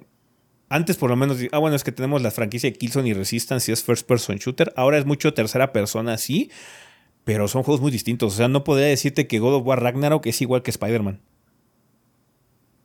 ni Ghost of Tsushima. Pues es una simplificación, es como en la era del final del 360 y del One, decían es que Microsoft solo tiene de juegos disparos. Ajá. Y así como, bueno, también tiene otras cosas, pero pues esa simplificación es porque la gente se cansa, básicamente. Empieza a notar ya demasiado las similitudes a pesar de que las, los detalles es lo que los hace diferentes, ¿no? Ajá. Y es, es válido. Yo siento que es muy válido decir que sí, que Sony sí se ha, puesto mucho en hacer juegos en tercera persona, con muchos, con muchos cinemas, y que sí usa muchos Quick Time Events. Eh, porque aparte se ha perdido como otra cosa, porque Gran Turismo va a seguir ahí eternamente, no vende un chingo como para que no lo. Pero hasta cosas como Little Big Planet sufrieron un cambio. Siendo el más raro es Dreams, de hecho. Dreams es como la evolución de Little Big Planet como del lado creativo y el lado mascota lo hicieron un plataforma en tercera persona, ¿no? Sí, pero también ha habido épocas, o sea, Sony sabe explotar mucho lo que le funciona. Eh, la época que he hecho sí era más parecida, que siento que es mucho más que ahora, es la de PlayStation 2. Cuando teníamos Jackie Daxter, Ratchet y Clank y Sly Cooper. Ajá, que eran tres de sus franquicias más importantes y las tres eran mascota de animal antropomórfico en tercera persona platformer. Ajá, entonces siento que ahorita sí, en efecto, sí, si, te, si te quedas mucho con esas cosas que yo creo que son superficiales, la verdad, honestamente, habiendo jugado todos los juegos, pues sí puedes decir, ah, es que Horizon es igual que God of War. No, realmente no lo es. Mecánicamente son muy distintos. Pero pues sí, o sea, si lo ves de esa forma, si no hay un cambio de perspectiva muy radical, digamos que no tenemos un simulador de ciudad de PlayStation. Ajá. en ese sentido no hay tanta variedad. Un juego de estrategia, un RPG. estrategia, un RPG más denso que Horizon, porque Horizon es un RPG, pero no Bueno, no, pero es... un RPG me refiero un RPG como Tales o un RPG, o sea, Ujú. Sí, un estamos RPG más hablando duro. de Ajá, sí, sí, porque o sea, que tenga elementos RPG, bueno, pues ya prácticamente todo tiene, ¿no? Sí, pero Horizon es más RPG que God of War en ese sentido. Ah, el God of War tiene elementos RPG. Horizon sí es más de RPG de recoger un mapa, hacer quest, platicar con mucha gente, todo ese tipo de situaciones. Entonces, eh, es, más, es más RPG que otras cosas. Pero pues sí, em, puede llegar a cansar mucho la perspectiva, sí, sí lo puedo ver en ese sentido, pero digamos que ya que los juegas, notas la diferencia. Te puedo decir que también ha- han salido cosas muy padres. O sea, si hay un RPG de Sony, que quizás sea un remake y todo lo que quieras, pero Demons, hay juegos de disparos muy diferentes como Returnal. eh, que a la gente le gusta ignorar Returnal, no sé por qué chingados, pero Returnal es muy buen juego, muy diferente dentro de la biblioteca de Sony, pero no vende tanto también. O sea, es. Quiero algo diferente, Ah, pero sí. cuando sale algo diferente de calidad, no lo compro. Sí, sí, sí, o sea, obviamente la razón del por qué lo hacen no es porque sea flojo Sony, es porque vende. Sí. Sí. También tiene un juego de primera persona que nos guste o no, es de Sony, Destiny. Sí, ahorita es de ellos. Así, ¿verdad? Lo compraron, o sea, no es lo mismo, lo más lo No, compraron. Lo También compraron, Bethesda, ya pero- estamos celebrando Xbox. No, con sí, pero aparte, o sea, el que sigue, el de Marathon, ese va a ser primera persona, va a ser gas. Sí, va a ser. Este. eh, de- o sea, de hecho, me preocuparía más por la siguiente evolución, como dijimos al inicio de, de la respuesta. La neta, me preocupa más esa. Preferiría seguir jugando juegos en tercera persona. En especial porque siempre pasa, banda, siempre pasa que ponemos un juego en primera persona en un stream, no importando de qué marca sea, y nos dicen, y no se puede poner en tercera persona. Hay gente que no puede con la primera persona. No nos pasa la pregunta al revés. Estamos jugando en tercera persona. Y si se puede poner en primera persona, Sí. no nos ha llegado esa pregunta. No. Francamente, me gusta más en tercera persona. Me gusta ver a mi personaje. Cuando puedo hacerlo, lo hago. En Starfield lo intenté. Dije, debería Bueno, ser pero porque es un es shooter, Bethesda. pero. Es No, Bethesda y Bethesda. es fucking awful. Sí, Eh, Bethesda en tercera persona a mí no me gusta porque si de por sí sus controles no son como los mejores, en tercera persona son peores todavía. sí. Sí, Por sí, eso juego sus juegos en primera persona. Pero tercera persona tiene, una, tiene la ventaja de que ves más. Pero a mí me gustan mucho los juegos en primera persona cuando se trata de algunas situaciones de mira lo que estás haciendo, básicamente. Mm. Si fuera code en tercera persona, pues perdería cierto eh, calibración porque el, el- el shooting de code es muy bueno. Mm. Y eso es lo que es padre jugarlo, se siente muy bien jugarlo. Si fuera en tercera persona sería menos, es- sería menos este, fino, vamos a decirlo. Pero cuando hay un juego que te pone en primera persona y dice, mira lo que estás haciendo, siento que es mucho más fuerte cuando es en primera persona. Porque lo estás haciendo tú, tus manos, básicamente, ¿no? Sí. Sí, sí, sí. Para bien y para mal en el contexto del juego. Sí, algo que desafortunadamente se perdió con Sony es que también hacía buenos juegos de carreras arcade. O sea, la Ah, serie sí. de Motorstorm era muy buena. Eh, Wipeout. Wipeout. Sí. eh, Wipeout y cosas por el estilo. Entonces, sí, esa sí es como que la más. Ay, y la época más loca de PlayStation, de hecho, fue la de PlayStation 1. Ahí es cuando realmente tenían un, un espíritu más de, de- creatividad desmedida, porque lo que tenían que hacer era llenar la, la biblioteca con algo que pegara, porque pues, eran los nuevos chicos de la cuadra, ¿no? Entonces tenían que ser muy llamativos y muy diferentes. Y siento que lo lograron. La época más padre de PlayStation en ese sentido ha sido PlayStation 1. Tenían Em, Parapa. mm, Sí, Parapa y todo ese tipo de cosas. Em, Que ya regrese Legend of Dragoon. Ey, es de Sony. Este RPG no es de nadie, es de Sony. Hay Podrían ver, hacer eh, como un hoy- remake. Ahí está el rumor, es que onda con Naughty Dog. Naughty Dog está, está sonando mucho que está haciendo un RPG. Eh, y por eso está tardando mucho en, mostrar lo que está haciendo y que es algo bastante diferente para Naughty Dog. Entonces ya, vamos a ver qué, qué ocurre con, con los juegos de, de first party single player de Sony. Eh, porque pues, sabemos que los nuevos que compraron son los que van a ser los Gas Haven y Firewalk y todas esas madres. Ay, sí. Bluepoint, Bluepoint puede hacer lo que quiera, güey. Bluepoint puede hacer lo que quiera, se puede poner en, este, en deseo de hacer algo en particular y lo puede hacer. Siento que Bluepoint tiene mucha diversidad para eso, entonces ya, hay, hay, hay hay, hay, potencial para diversidad en ese sentido de géneros, pero yo creo que el main van a ser las franquicias que venden mucho. O sea, es que la gente dice, no, es que Horizon y que bla, bla, bla, pero pues dejen de comprar Horizon, chingado, vende un huevo. Entonces también es más fácil quejarse que la gente tiene inclinación más a quejarse que no. O sea, si me está gustando algo, nada más no digo nada, me está gustando y ya. ¿Quieren algo diferente? En serio, prueben Returnal, banda. Prueben Returnal. Es muy diferente, es muy padre. Tío, algo que tiene PlayStation en general es que la ha estado sacando del parque con su calidad. O sea, la compañía está del nabo ahorita, pero la consola y los juegos que están sacando están muy bien. Entonces, ya. Eh, creo que me importa más quality al, hecho de que tengamos esa como variedad. Es, lo mismo, es que es la misma paradoja de siempre. Eh, es lo que pasó con, con Redfall. Es así como, ¿por qué chingado Arkane no hizo un juego tipo Arkane? Bueno, pero ahí en Redfall está el otro de la moneda, porque Redfall los obligaron a hacer ese juego que no iba en su estilo. Pero Guerrilla hizo Horizon, viniendo de Killzone, ellos hacían first person shooters y se dedicaron a hacer este juego y les quedó vergas porque lo querían hacer. Y por sí, porque de hecho Sony lo estaba obligando a hacer first person shooter porque tenían que competir para hacer su first person shooter. Pero ese es el punto. O sea, si, si, si, Santa Mónica hace un tipo de juego, que lo sigan haciendo, lo hacen muy bien. Llegar a un punto en donde se harten y quieran hacer algo chiquito o diferente, igual y tienen la oportunidad de hacer un Pentiment, ¿no? Como lo hizo Obsidian en su momento, que es algo muy distinto a lo que hace Obsidian en general y les quedó muy vergas. Entonces, también es el punto de Baldur's Gate 3. Baldur's Gate 3 es Baldur's Gate 3 y tiene la calidad que tiene porque Larian se ha dedicado a perfeccionar su nicho y su estilo de juego es una situación muy particular y tiene tanta calidad precisamente por eso. Entonces, pues sí, eh, eh, estaría padre que cada vez que saliera un título de Santa Mónica fuera algo completamente distinto, pero así también eh, estamos hablando de una carga más radical de trabajo, ¿no? ya ahorita Guerrilla no se va a mover de Horizon en un lado porque significó mucho trabajo en su momento idealizar y conceptualizar esta IP. Y pues también resulta que es la pinche IP que más vende de Sony ahorita, entonces pues vamos a seguir explotando el, la vaca, ¿no? Entonces, ya. Sí. No, o sea, si no va a pasar lo que dijo mi, mi, mi al inicio del podcast, que ¿por qué no cambian de, estilo? Pues tengo que aprender a hacerlo, va a tardar más. Ajá. Es más presión así. Ya.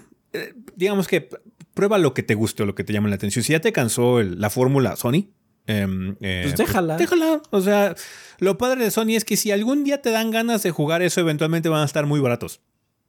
Sony sí, rebaja sus juegos cabrón. Luego puedes conseguir así, ah, sí, mira, puedes comprar The Last of Us 2 por 5 dólares. Chingón. Chichingón. Eh, gracias por la pregunta. Nos escribe también eh, Charlie de Discord que dice: Hola gorditos, espero que estén bien. Tengo una duda o más bien curiosidad de saber cómo funciona el acceso anticipado a medios o creadores de contenido para reseñar juegos. Todo esto a raíz de la polémica que se armó en estos días porque algunos medios europeos no les dieron acceso anticipado a Starfield para sacar su reseña el 31 de agosto. A ustedes, que son creadores de contenido ya con bastante experiencia y reconocimiento en la industria, no creo que tengamos tanto reconocimiento, pero gracias por el comentario. Eres por el cumplido, pero bueno. Sí. ¿Les dan acceso eh, sin que ustedes lo pidan? ¿O ustedes con tiempo de antelación tienen que solicitar que les manden acceso? ¿Y qué tan cierto es que ciertos publishers deciden no dar acceso anticipado de sus nuevos juegos a algún medio por haber reseñado negativamente algún juego anterior de esa misma compañía? Mira, respecto, último, respecto a ese último, este, a esa última aseveración, o pregunta. O pregunta, piénsalo así. ¿Tú crees que nos hubieran dado en ese caso el eh, Starfield después de lo que le hicimos a Redfall? y a Fallout 76. Y a Fallout 76 antes, que, les fue más o menos igual. o sea, eh, Starfield es el mejor juego de Bethesda en un rato. En ese sentido, de Bethesda, Bethesda. Eh, sí. Porque si contamos con Fallout 76. porque, pues sí, hubo. No fue realmente Bethesda, porque estaban trabajando en Starfield, pero apoyaron, ¿no? Hasta cierto punto. En el espectro, Bethesda como publisher le ha ido relativamente bien, porque pues, Doom, o sea, Doom le ha ido súper bien con nosotros. Em, pero, pero no le fue bien a Prey. No le fue muy bien a Prey, nosotros particularmente no conectamos con Prey. Eh, sé que hay muchos fans de Prey que les encanta Prey y que dicen, ay, los no les gustaron Prey, ya no confío en él. Eh, chido, o sea, Este, nada más no me gustó qué Prey. padre. Chingón, qué padre. Em, pero sí, Redfall no le fue bien y pues todo el mundo nos mandaron Starfield de forma anticipada. Em, esa situación de que las compañías son vengativas y todo ese tipo de... No existe, banda. Las compañías solo existen para hacer una cosa y es generar dinero. ¿Y cómo generas dinero teniendo tu juego afuera? En todos los sentidos. Que todo el mundo se entere que salió. Cualquier tipo de publicidad es buena publicidad. Si se generó controversia por una reseña relativo, negativa, si se genera controversia pero- por una reseña negativa, también genera atención al juego. Entonces, alguien quizás diga, ¿sabes qué? Ya no lo voy a jugar. Pero otros dos juegos, otros dos par de ojos curiosos digan, "Mm, ¿Y si está tan malo? Vamos ¿y si a está tan malo? Vamos a probarlo. O sea, eso último es relativo porque va el otro punto. Hay outlets que sí están en la llamada lista negra, Eso sí, o sea, de que hay no lista es negra sí existe, pero. pero hicieron publicidad y no les gustó la publicidad que le hicieron porque Kotaku a cada rato saca pues artículos bastante amarillistas o que hacen cosas que claramente a los publishers nos gusta como ya salió Tears of the Kingdom en emulador, aquí se hace como. Aquí, aquí puedes ver cómo. o sea, Ajá, y o sea, Nintendo decir no, aunque sea como una especie de publicidad, como está diciendo Ezequiel, pues no, y entonces te tachan, dicen, no mames, a la chingada. De hecho, en realidad, la forma más fácil en que te pongan, en que no te manden una copia, es haciendo este tipo de artículos como los de Kotaku, rompiendo embargos, o sea, cagándola, básicamente, o simplemente ser un mentiroso. Porque una cosa es dar opinión, una cosa es mentir. Es muy diferente una de otra, ¿no? Yo agregaría también una cuarta que es ser un muy buen reportero. Si eres un muy También, buen reportero y de hecho te metes mucho en los, par- en los aspectos internos y sacas una nota que es verdad y resulta que le pegas una situación mala que estaba haciendo la empresa, haz de cuenta todo lo que pasó con Activision y Blizzard y todo ese desmadre, si eres el te encargado de sacar esos trapitos a la luz, también te, mandan a ponen en la lista. negra. También estás en la lista. sí. Pero es porque te estás metiendo ya con la empresa, con los corpos, con el dinero. Con el dinero. Te estás metiendo con el dinero. Lo cual es correcto y de hecho Ah, no, sí, se aplaude perfecto. enormemente a las personas que hacen ese tipo de situaciones porque les vale verga. Así como, no, pues yo lo voy a hacer porque esto está mal y se tiene que reportar, bla, bla, bla, ¿no? Ah, no, sí, está correcto. Ajá. Pero en realidad es eso lo que te mete en la lista negra o que no te manden cosas. Lo de Starfield y con, de hecho no es Europa, es el Reino Unido en particular, es un caso muy extraño. Es una situación muy peculiar. Ajá. No suele suceder así. Porque, repetimos, hablar mal de un juego, dar tu opinión al respecto, es tácito. Te dan un código, te dicen, pues habla de él, da tu opinión. Lo que esperan es todo cuando te mandan te- un código es, por favor, haz contenido. No importa Ajá. cómo sea, por favor, haz contenido. Haz un stream, haz una reseña, tweet, TikTok, lo que sea, por favor, haz contenido. Porque es parte de, ¿sabes qué? Nosotros, como medio, pues parte del precio que tenemos que pagar para tener ese tipo de acceso es la publicidad inmediata que implica eso, pero es algo que nos conviene también a nosotros hasta cierto punto, porque tener la reseña de Starfield eh, el día de lanzamiento nos generó mucho tráfico en nuestro canal también. Se haya, bueno, haya sido buena o mala la reseña, independientemente de la opinión, el hecho de que teníamos un video que decía reseña Starfield llamó mucho la atención a la hora del embargo. Entonces, es un trato que hacemos para hacer como un beneficio mutuo, pero hasta ahí. No hay que comprometer la opinión, porque si ya empiezas a comprometer la opinión y nada, te- nada más te vuelves un canal de hype, pues ahí ya la situación es diferente. Nosotros no queremos ser un canal de hype, no queremos hacer eso. No importa que eventualmente si se llega a dar el caso de que si hablamos mal de un juego nos dejen de dar acceso, pues ni modo. Qué lástima, ¿no? Eh, Pero no pero no, ha pasado, no ha pasado. O sea, No, hemos, porque- hemos hablado con completamente, con completa libertad de todas las cosas que hemos hecho y nadie nos ha dicho es que hablaron mal y ya no les vamos a hablar O simplemente nos dejan de hablar o whatever, ¿no? O sea, si fuera el caso, Sony nos hubiera dejado de cosas cuando sacamos la reseña de Days Gone O de order. o The Order. O The y hubiera Order. sido el mismo caso con Bandai cuando sale cualquier pendejo juego ánimo. Ajá. O cuando nos burlamos de cosas de Assassin's Creed. O hizo unos malos juegos también, ¿eh? Sí. Este. O yo qué sé, o sea. Con Bethesda hubiera sido de perdida con Redfall. O sea, si hubiera sido, bueno, este mismo año, ¿no? No se habían dado cuenta hasta ahora. Este, hubiera sido con Redfall. Porque Rafa fue de viaje de Redfall. Yo fui a San Francisco por Redfall. Y una así Pues le fue del nabo. Hicimos un montaje de todo lo malo que tiene. Entonces, no es por eso.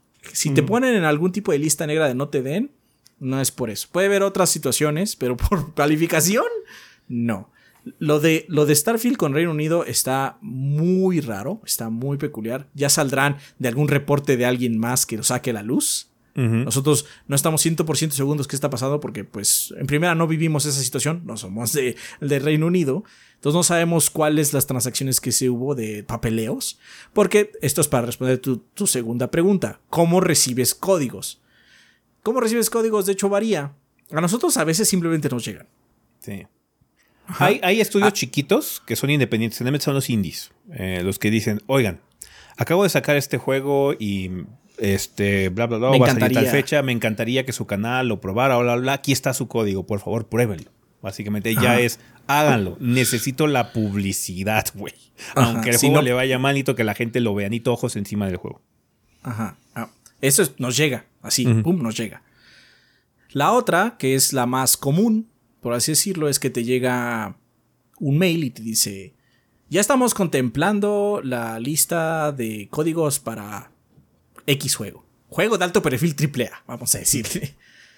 Y entonces te metes a una forma, a una, a una, a una lista, le das clic y dices, ah, hola, ¿qué tal? Me llamo tal, este es mi canal, este tiene tanto alcance, estas son mis redes sociales, das todos tus datos, básicamente tus números.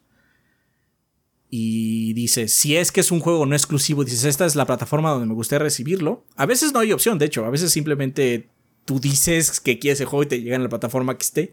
A veces tú eliges. A veces hasta algunos son hasta más pensados. Dice, ¿cuál es la primera? ¿Cuál es la segunda plataforma? Y la tercera, si no, si no hay códigos o lo que sea. ¿no? Cuando termines esa lista, siempre viene un anuncio que te dice, haber llenado esta forma no significa que te dé un código. Chingón. Y ya, de hecho, lo que pasa es que llenas la forma y a veces te llega código y a veces no te llega código. Esa es la otra forma que, que nosotros tenemos, pero obviamente para que te llegue en ese mail primero ya tienes que tener cierto alcance, ya tienes que estar medio conocido, o sea, hay otros pasos anteriores, ¿no? Sí, sí, sí. Em, El más oh, raro supongo que es mandar mail directamente a, a- Es para al contacto que tengas de mediana envergadura, siento yo. Eh, o que no tengan contacto en español con nosotros. Ajá, que sabes que te metes al sitio y generalmente los sitios de algún estudio o algo así tienen un sitio de prensa. Entonces, para contactos de prensa o press inquiries, por favor manden un mail aquí. Ah, mandas un mail. Oigan, este, estamos interesados en el juego, bla, bla, bla. Nos gustaría poder recibir una copia ya sea anticipada o en día de lanzamiento, no importa, lo que ustedes consideren pertinente, dependiendo de la- del perfil que ustedes nos quieran asignar, porque existen varios perfiles. Existe el perfil de medio como duro, ¿no? Así como sitio web o publicación, influencer, y también ya hay uno que es como de influencer de otro tipo que es TikTok y Instagram y demás, que son los que hacen menos contenido como tal, pero por lo menos hacen Más un videito de explosivo. dos minutos y es muy explosivo, ¿no? Se puede volver viral. Los otros son streamers o youtubers y demás, y está el medio más tradicional, ¿no? Sí, porque. Y ahí, ahí, por lo menos nosotros, eso sí ya, no, sé, no sabemos cómo lo hacemos más, pero lo que nosotros hacemos es nos presentamos, así como, bueno, hola, hola, ¿qué tal? Estudio independiente de mediana envergadura. Este, somos 3x2B o 3GB. Este, nos encantaría poder cubrir su juego. eh, hemos hecho otros títulos del, de tu publisher, porque luego es un estudio, pero tiene un publisher. Publisher o de- publisher de como estilo este. de juego. Ajá, o de tu estilo de juegos, digamos que es un Metroidvania. Ah, también hemos hecho reseñas de otros Metroidvania, si ponemos unos dos, tres de videos. La- afortunadamente nosotros tenemos un catálogo muy estúpido, entonces Hay de es- todo, hay de es todo. raro que no tengamos algún video de algún símil. Es- Eso tenemos mucha fortuna ya por los años que tenemos. Y a veces contestan y a veces no también. Ninguna... eh, ningún estudio, ninguna editorial, ninguna, ningún publisher de videojuegos tiene la eh, Obligación. obligación de dar un código. Ninguno. No. No tiene la obligación de darnos un código. A nosotros y a nadie para tal caso. Pero es muy extraño que no haya códigos para ciertos. eh, eh, para ciertos Se genera. medios. Se genera Si una mala en- imagen de favoritismo que no debería existir porque nuestra experiencia con la industria es que no hay. O sea, sí hay una perspectiva de perfil de porque dar códigos es también un push de marketing hasta cierto punto, ¿no? A pesar de que tengas que meterte con la prensa especializada y eso, pero esto ocurre en todos los medios, tanto en cine y demás. De, es que vamos a invitar a cierta prensa que vea la película tres meses antes para que saque su, este, su reseña y esté en el Rotten. Tomatoes, ¿no? Que es el Metacritic de películas. Ajá, que también Metacritic es Metacritic de películas, pero bueno. Em, el Rotten Tomatoes es más popular. de hecho sí.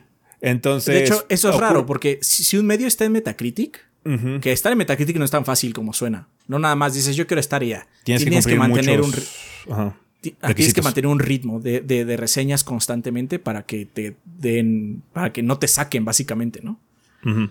Eh, bueno, aparte tienes que dar score numérico. Creo que eso ya no es a fuerzas, pero creo que tienes que dar mínimo un, un- un- un abstract en inglés y demás. Sí. Si estás ahí es muy posible que te den el código. Es, muy, es, es raro que no te lo den porque, o sea, la industria está tan obsesionada con Metacritic que lo que quieren es que esté el agregado ahí y con tu número. Pues tú le diste el... Si no te dan el código, no puedes poner tu pendejo número, básicamente. Sí. Entonces es muy extraño que si estás en Metacritic no te den. Por eso el caso de Starfield es tan sonado, eh, porque es muy raro. Podría ser una situación de bad timing también. Como ahorita Microsoft eh, está resolviendo muchas situaciones en el Reino Unido por esta situación del trato de Activision Blizzard, que parece ser que Ubisoft va a acabar publicando los juegos de Activision en el Reino Unido. Oh my God. Em, Ya, em, puede ser una situación ahí de timing burocrático.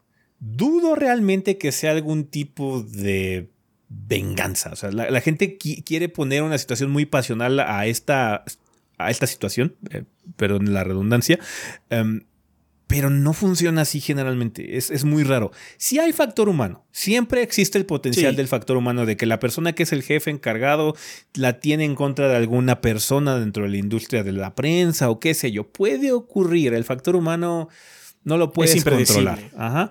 Pero generalmente cuando hay una situación así se soluciona así. ¿Por qué este medio tan importante no recibió el código? El jefe de la persona que tiene aquí como la cizaña y pues te ves obligado a mandarlo, ¿no? Entonces, ya. Es padre Eh. recibir códigos, es útil para todos, no nada más para nosotros, banda, es útil para ustedes, también tiene un beneficio para que ustedes tengan reseñas de juegos lo más antes posible y todas al mismo tiempo para que no haya gente que haga una pésima reseña rápido para tratar de ganarle a todos y tenerla antes. Eso de los embargos es útil para que ustedes tengan contenido de calidad de reseñas honestas, su verdad del reseñador, para que ustedes ya definan con esa información si acceden o no al producto. Es útil para ustedes también. Pero eh, a veces se, se generan estas situaciones confusas o raras, ¿no?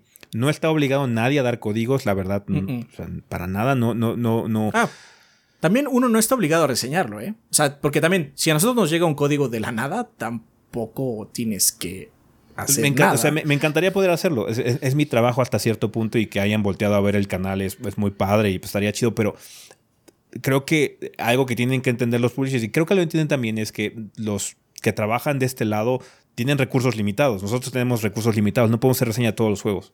Entonces Sí. hay veces en que nos llega un código y sabes que no vamos a tener que ignorar porque no tenemos tiempo. O va a salir un poco más tarde. Y también uno está. eh, tiene la posibilidad de decir: No me gusta tu embargo. No Sí, lo no- voy a seguir. E- Voy a este hacer la reseña no hasta me- que me el juego. no, no, no, no quiero. O sea, mis, mis lectores o la gente que me ve necesita saber esto que me estás diciendo que no puedo hablar. Entonces. No, no lo voy a hacer caso. Me voy a esperar a que salga el juego, o sea, la fecha de salida. Y cuando es la fecha de salida, el embargo está rotísimo. Sí, el embargo ya no aplica porque tú puedes Ya ir a la tienda y comprar un- una copia y o sea, se acabó. Puedes hablar del juego como tú quieras. Ajá. Em, entonces, sí, hay ciertas limitantes, sí, pero ah, digo, hablando de las limitantes, que pues, también no quiero que se genere confusión, es que generalmente eso no ocurre tampoco porque las cosas de embargo son cosas muy sensatas. Por Sí, favor, no hables del spoilees final la del historia. juego. No spoilees la Mm. historia, bro. No les spoilees este cambio radical. Que, que la gente lo reciba bien o que lo reciba mal, o la- es independientemente. Nosotros como obligación tenemos de no spoilearles el, el twist. Ajá, porque es parte de la experiencia del juego y, a- y arruinarles el twist sería muy mierda. Si al Es final no les gustó el acabó- twist, pues qué mala suerte, güey. Pues hay gente a la que le puede gustar muchísimo y puede definir su experiencia con el título. Ajá. Eh, Sí, generalmente son cosas muy o sea, sensatas. Vamos, Sí. hay, hay veces que nosotros lo hacemos y, y no es a propósito y sí está feo. Ajá. Sí, sí, sí. Entonces, sí. Eh, sí, Generalmente las cosas que tenemos de restricción podemos, cuando las aceptamos es porque, ah, pues es que son cosas sensatas. O sea, me parece bien. Hay veces en que, ¿sabes qué? Es lo que pasó con Resident Evil 4, de hecho. Podríamos haber sacado nuestra reseña de Resident Evil 4 cuando salió mi video de como pre-reseña de Resident Evil 4, pero no quisimos hacerlo porque estábamos muy limitados en el footage que podíamos capturar. Entonces, ¿sabes qué? Sí sacamos contenido para aprovechar también la atención del juego. Eso La fue ola. mucho. La ola, eso fue también mucho para nosotros.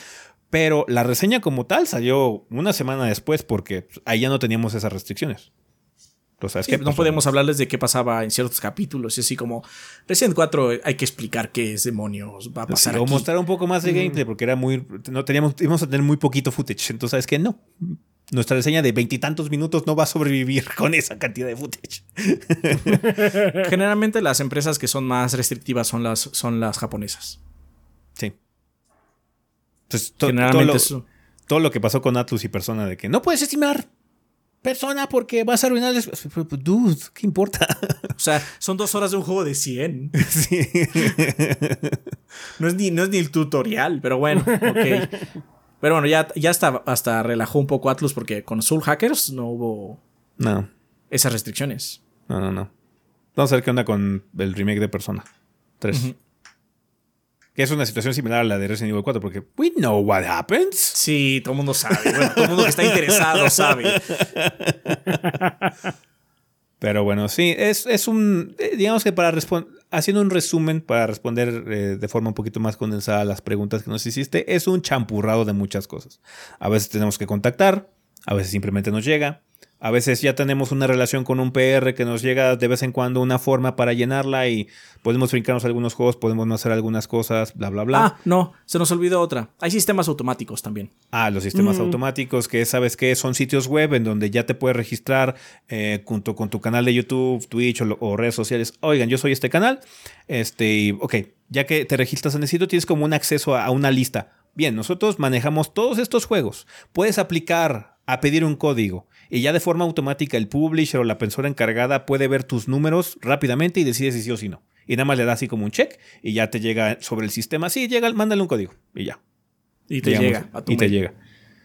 Pero esos sistemas automáticos sirven mucho cuando ya tienes muchos números. Sí. Al inicio es más difícil porque pues ahí sí es frío.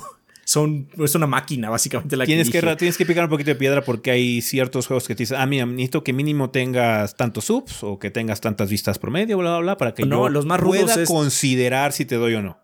Los más rudos de los automáticos es cuando te piden que hayas jugado otro juego. Ah, sí. Así como Mm, si quieres, si quieres este, que te dé código de este título, tienes que tener o en- N cantidad de suscriptores, N cantidad de alcance, y tienes que tener mínimo contenido o que en tu librería de Steam, porque a veces la tienes que ligar, este juego, tienes que haber jugado este juego también para que sepas. Tengas contexto o qué sé yo. Ajá, ah, ok. Esos son los más rudos. Pero pues todo es como frío. Hay otros que son mucho más laxos en esas mismas plataformas porque también son juegos chiquitos que se metieron a ese sistema y te dicen, no hay ningún tipo de restricción, quiero que cualquier O persona pueda jugar. Tienes que tener 40 suscriptores. De hecho, hay veces que es así como súper poquito lo que piden. Ujú. Pero Sí, bueno, sí. porque también ellos están haciendo esta lucha, ¿no? Entonces Mm, varía mucho. Es que no, he- no hay una solución como que generalmente en la vida, no hay una sola solución al problema. Hay muchas soluciones. Sí. Y bajo nuestra experiencia, no, no te limitan por hablar más del juego, aunque te hayan enviado la copia anticipada. No te limitan por hablar más del juego. ¿Por qué? Porque es tu opinión. Sí, sí, sí, sí. O sea, al final de cuentas, la acción de beneficio mutuo que, pues, o sea, a nosotros nos, nos conviene que siga existiendo industria de los videojuegos, ¿no? Porque de eso depende el proyecto. Dependemos de la industria para poder hablar de ella, para poder hacer contenido editorial, hacer análisis, todo ese tipo de situaciones.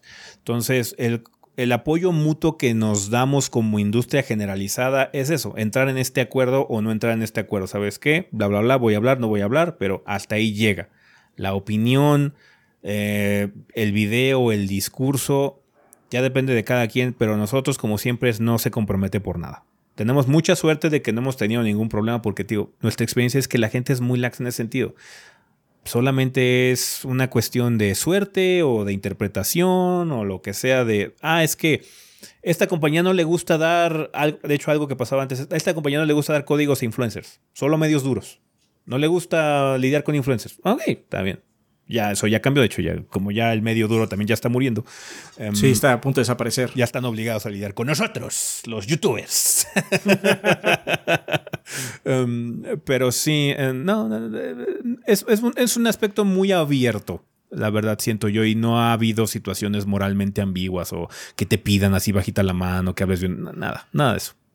Nada eso, nada más te piden, Sí. "Oh, por favor, si puedes cumplir con el embargo, por favor, atente a todo este tipo de cosas, que son cosas sensatas. Y te digo, son beneficios para ustedes también, tener esa información antes de tiempo, antes de que esté el juego afuera, para que su ansiedad de comprarlo se pueda detener o simplemente se pueda reforzar, pues también está bien. Siempre es padre cuando hay un producto padre y todos estamos contentos porque el publisher tiene sus reseñas, nosotros podemos hablar de un juego vergas y ustedes pueden jugar un juego vergas, banda. Es raro Pero- que. eh, Lo más raro también es cuando no hay códigos. Sí. Es muy raro cuando no hay códigos. Sí, es muy raro que nadie pueda jugar el juego antes de salida. Eso es como súper malo, la neta. Sí, es así como, es, un- es una red flag. No siempre se cumple, pero es una red flag. ¿Por qué no hay acceso? ¿Por qué no quieres que veamos esto antes de que se venda al público? A veces simplemente es porque Ah, es que hay- salió hay del alguna- horno. Hay, hay- ajá, hay veces que es porque pues, sí está como muy al borde. Otras es porque tiene un componente online. Pero igual, igual en esas situaciones hay formas de darle la vuelta. Y en otras porque juego está el nabo. Pero también no es la única respuesta. No solo hay una respuesta en esa situación. Pues sí, esperamos que hayamos contestado tu pregunta. Es una situación complicada, pero mm, no tiene implicaciones lúgubres o, o- o- o perturbadoras. Es una situación de trabajo muy normal, nada más, y no hay nada corrupto ahí en muchos sentidos. Por eso resalta Por lo mucho. menos de lo que hemos visto nosotros. Sí, por eso resalta mucho esta situación. Ha resaltado mucho porque nos imaginemos que en la gran mayoría del mundo es así. Y así como que haya sido tan restrictivo ahorita Bethesda o Microsoft, quien haya sido controlado la situación allá con el Reino Unido, pues sí, sí resalta porque sí como mm, que sí no está padre. O sea, no es el caso, no es el caso, pero si empieza a haber una epidemia de esas situaciones, entonces ahí sí ya empezamos a ver una situación de favoritismo. ¿Sabes que No le vamos a mandar estos códigos para bla, porque so- son los que hablan mal todo el tiempo, ¿no? Bla, o sea, si ya vas a estar haciendo ese trabajo de mandar a prensa especializada, a canales grandes, olvídate de nosotros, o sea, cosas como Eurogamers, o sea, publicaciones De millones, de millones y millones. ajá, enormes, es que ya estás escogiendo favoritismo y eso es anticonsumidor. Eso sí es anticonsumidor. Pero no creo que haya sido esa situación. Yo creo que es una situación más complicada o algo muy tonto en esta, en esta ocasión. Y entonces Jason Schreier nos va a decir después en unos meses. Igual y Reson Rai sí saca la cosa y sí fue muy nefario el asunto. Sí, no sabemos. O sea, realmente no sabemos. Por eso lo que sabemos es que es como una situación rara. No, Ajá. pues nosotros lo que les estamos comentando es desde nuestra perspectiva, lo que nosotros hemos vivido a partir de nuestra situación personal. Ujú. Sí, sí, sí. Pues sí, si Jason Schreier tiene algo que decir al respecto y nos desmiente, pues bueno, pues ok, él sí se dedica profesionalmente a investigar. Sí, no, no. no, no. Yo, yo le voy a creer. Yo le voy Sí. a creer. Sí, sí, sí. Bueno, pues muchísimas gracias a Charlie por la pregunta y también muchas gracias, banda, por lo que hayan, eh, los que hayan dejado preguntas. Ojalá podamos contar con más de ellas este, la siguiente ocasión.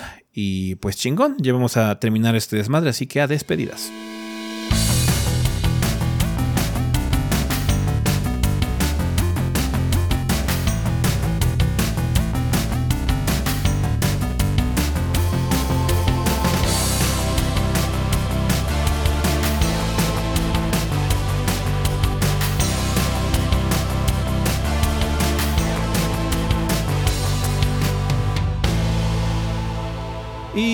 Bueno, banda, pues ya estamos aquí en la parte final final de este episodio. No tenemos regalos en esta ocasión, así que vamos a pasar a las recomendaciones. Pues la obvia, ¿no? Eh, Starfield. Sí. Eh, tiene sus problemas. Starfield tiene sus detalles. Es un juego de muchos matices grises. Ajá. Es una situación complicada, no es. Recuerden que no nos gusta lo de juego bueno y juego malo, es la única cosa que existe. Hay cosas que están en medio. Starfield está en medio. Tiende mucho hacia lo positivo, porque discutimos mucho al final y hablamos mucho al respecto. Sí, tiene este problema, no me gustó la exploración, siento que el universo pasa esto, el mundo acá, los personajes, muchas cosas. Pero al final hubo muchas cosas positivas y divertidas dentro de Starfield que nos hicieron, pues, que la- nos decantáramos por la situación positiva, porque pasamos un buen tiempo con él.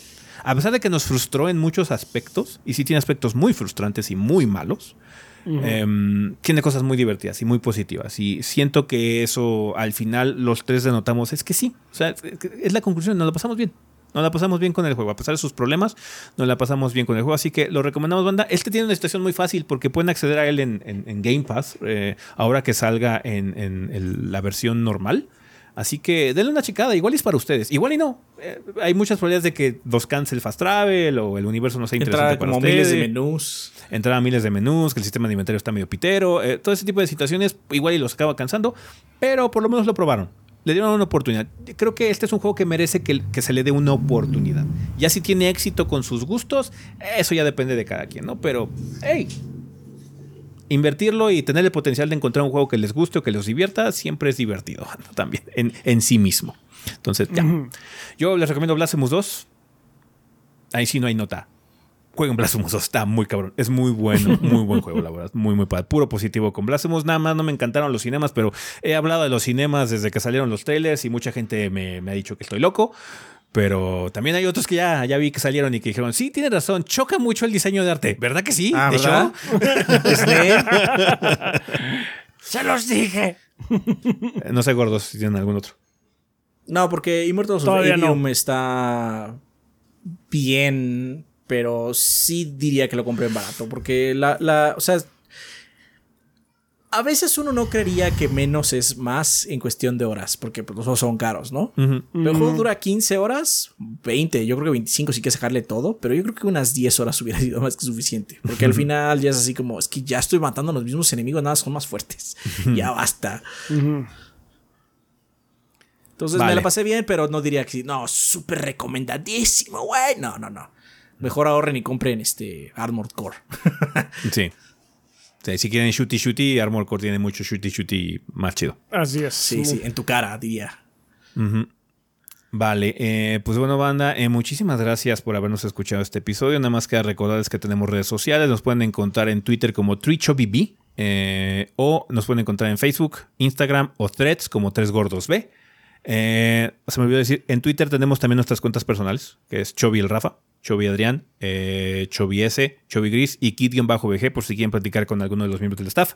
Muchas gracias, banda, por otro mes de Patreon. Gracias por el apoyo, gracias por estar ahí al pie del cañón, gracias por eh, apreciar lo que hacemos lo suficiente como para querer apoyarnos de forma económica. Créanos que es muy importante para que sigamos aquí con ustedes. De eso vivimos también. Eh, el proyecto vive de eso, de sus donaciones, así que lo apreciamos enormemente. Por eso nos esforzamos mucho para traerles el trabajo, para que pues ustedes tengan la información, se diviertan también un, un rato si es posible. Y pues platiquemos aquí, echemos el desmadre en el, en el podcast y nos la pasemos guay semana con semana. Una disculpa por el retraso, banda, en esta ocasión. Eh, nada más fue un, día para la versión en audio y el video salió más tarde de lo normal. Esperemos, eh, yo creo que sí, eh, con la hora que estamos terminando. Pero muchas gracias por la paciencia, banda, en ese sentido. Y pues gracias también a toda la gente que nos apoya en Twitch, que nos apoya también aquí en YouTube. Gracias por, su, por unirse al canal, por unirse de forma económica también al canal, em, ser miembro del canal, por sus donaciones eh, de un de one shot, eh, así como el super gracias, el super chat y demás, que hubo algunos super gracias en estos, en estos días de reseñas grandes. Así que muchas gracias, apreciamos mucho también esas donaciones de una sola vez que luego nos dan a través del sistema de YouTube. Y también gracias a la gente que escucha la versión en audio de este programa a través de, ya saben, Spotify, em, Apple Podcast o demás. ¿Va que va? Vergas. Pensamiento final. Qué bueno que viene una semanita un poco más relax. Una semanita. Más y una semanita un poquito más relax. Mm. Va a haber contenido interesante esta semana. Debería haber contenido interesante esta semana. Así que no dejen de checar el canal, banda. Va a haber varias cosas. Y pues nos vemos en Twitch, en streams y demás. Ahí andaremos. ¿Va? Chingón, banda. Eso ya todo por este episodio. Nosotros nos vamos. Bye. Bye. Bye.